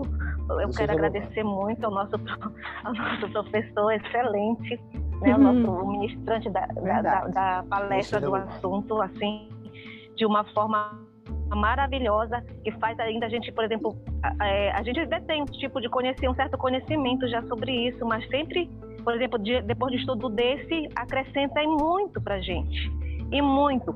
E quando a gente vê é, é, esse, é, esse tema, é igual como a, a, Maria já falou, né, a Carolina já falou, é algo que a gente consegue se, se localizar, né, localizar, consegue compreender cada fase, cada igreja, as características de cada igreja para poder a gente se localizar, para poder compreender, igual como também foi dito aí que que, por exemplo, é, não é porque ela tem essa característica, de repente eu vejo a igreja está dessa forma e eu vou ter que agir assim porque eu faço, eu estou vivendo esta esta época da igreja de Laodiceia, então está tudo bem e que não é assim, né? Que na verdade mesmo que seja assim, mas eu tenho conhecimento, então eu tenho que fugir dela, né? Foge dela, povo, povo meu, e sair dali e seguir aquilo que realmente Deus, né, indica que nós façamos, espera que a gente faça, para que assim a gente possa continuar nossa jornada rumo ao céu. Então eu quero agradecer muito que somou para mim, já estou esperando assim ansiosa o vídeo para poder ter a oportunidade de assistir Amém. novamente, né, essa aula, tá bom? Então é isso. Amém. Obrigado pela sua contribuição, Elma. Um ponto que é interessante aqui, meus irmãos, que a gente não comentou é o seguinte: a gente viu que ocorre um declínio, né? A igreja ela vai caindo espiritualmente. Mas ao mesmo ponto que ela vai caindo, as promessas elas vão ficando maiores.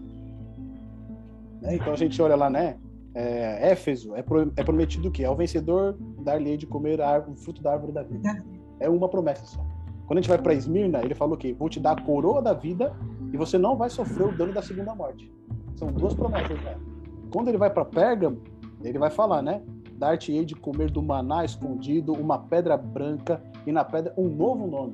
São três promessas. E aí ele vai aumentando as promessas conforme a igreja vai caindo espiritualmente. Então aquilo que a gente viu, né, que nas últimas igrejas, Filadélfia e Laodiceia, ali é, Cristo já está gritando, né? Vocês ainda não perceberam? Eu amo vocês. Né? Eu quero salvar vocês. Eu quero que vocês sejam libertos desses males, que vocês se arrependam e voltem para mim. E as promessas elas vão ficando cada vez mais intensas, como demonstração desse amor. E aí essa última, né, se assentar ao meu trono, ela compreende o quê? Todas as outras promessas. Porque quem senta com Cristo no seu trono, o quê? Reina. Tem autoridade sobre tudo. Tem governo sobre tudo. Então é a promessa que compreende todas as outras. E aí a gente vê, né, esse, né, esse, esse Deus que a gente serve. Que a gente pode não ter nada, mas a promessa que ele nos dá é uma promessa grandiosa.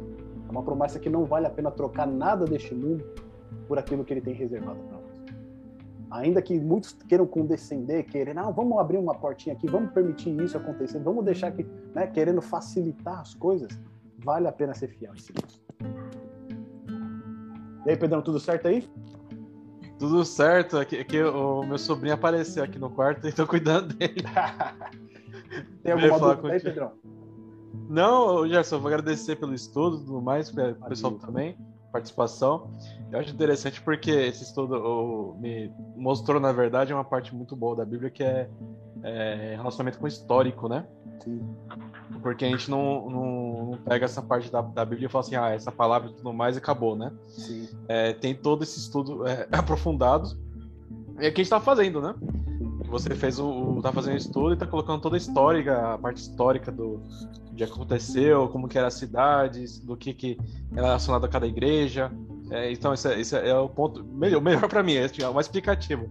Porque falar para mim assim, ah, o mundo, o mundo vai acabar e, e vai, só isso para mim tipo, não, não, me convence. e eu que todo, que hoje em dia muita, muita dominações falam, né? Só falam isso aí e acabou e você tem que acreditar. Exatamente. Então, para mim é, eu não falo, é bem explicativo para mim, bem é, esclarece muitas, muitas, muitas dúvidas, né? E é contínuo, é um aprendizado contínuo, né? Cada dia mais.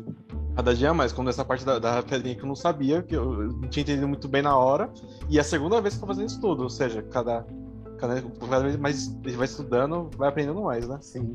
E o ponto que é, que é legal, né? Por exemplo, quando a gente entende o contexto da igreja, naquela época, a gente a, a mensagem para ela faz muito mais sentido para nós. No uhum. caso de Esmirna, meu, os caras estavam vivendo ali cercado. Né? De um lado os pagãos, do outro lado os judeus que perseguiam eles. Eles não tinham escolha, eles eram uma, estavam numa situação miserável. Quando a gente entende essa situação deles, a gente vê que a mensagem de Cristo para eles, né, que Cristo não tem nenhuma repreensão para eles, né? Uhum. E é interessante que é a menor mensagem, né? E parece que, os, que Deus vai trabalhar geralmente dessa maneira. Quanto mais fiel é a pessoa, menos Deus precisa falar para ela. É, a gente vê, por exemplo, Abel, né? Abel, Caim e Abel. Deus não fala nada contra o Abel. Mas com Caim ele vai, conversa, ele pergunta por que, que você está assim, por que, que o seu semblante, né? Vem aqui, vamos conversar. Para Abel, ele, ele, quase ignora Abel. Né? Mas para Caim ele chama, vamos conversar, por que, que está dessa maneira? Aqui em Esmirna a gente vê a mesma coisa, né? O povo está sofrendo, o povo está morrendo. A gente pensa que Deus vai lá, vai consolar. Não, vem aqui, não fica assim, não. Ele fala, não, ser fiel até a morte, dar-te-é a coroa da vida. Pronto. É isso. Sim. Né? Então, ou seja, quanto mais próximo de Deus, quanto mais nós andamos no caminho de Deus, menos Deus às vezes precisa é, chamar a nossa atenção ou gastar tempo com a gente. Não que ele não gaste, né? Mas de um ponto assim, ele não precisa tanto trabalho, né? É, é que nem quando é da parte da Bíblia é sobre a ovelha, o Jefferson. Sim, exato. A ovelha perdida. A ovelha perdida, isso. É isso aí. Aquelas que estão no aprisco já estão ali, tão, são certos, né? Agora, aquela que está perdida, ele vai atrás, ele procura e ele não volta enquanto não encontrar ela. Esse é o amor que Deus revela para nós aqui, onde ele fala, né? Para que todos saibam que eu te amei, eu corrijo e repreendo por quanto os amo. É por isso que Deus vem atrás de novo, que ele nos incomoda, que ele chama a nossa atenção. Show, tá Pedrão. Certo. Beleza. Gente, para finalizar aqui, irmão Geraldo, quer, quer apontar alguma coisa aí, irmão? Tá tudo certo?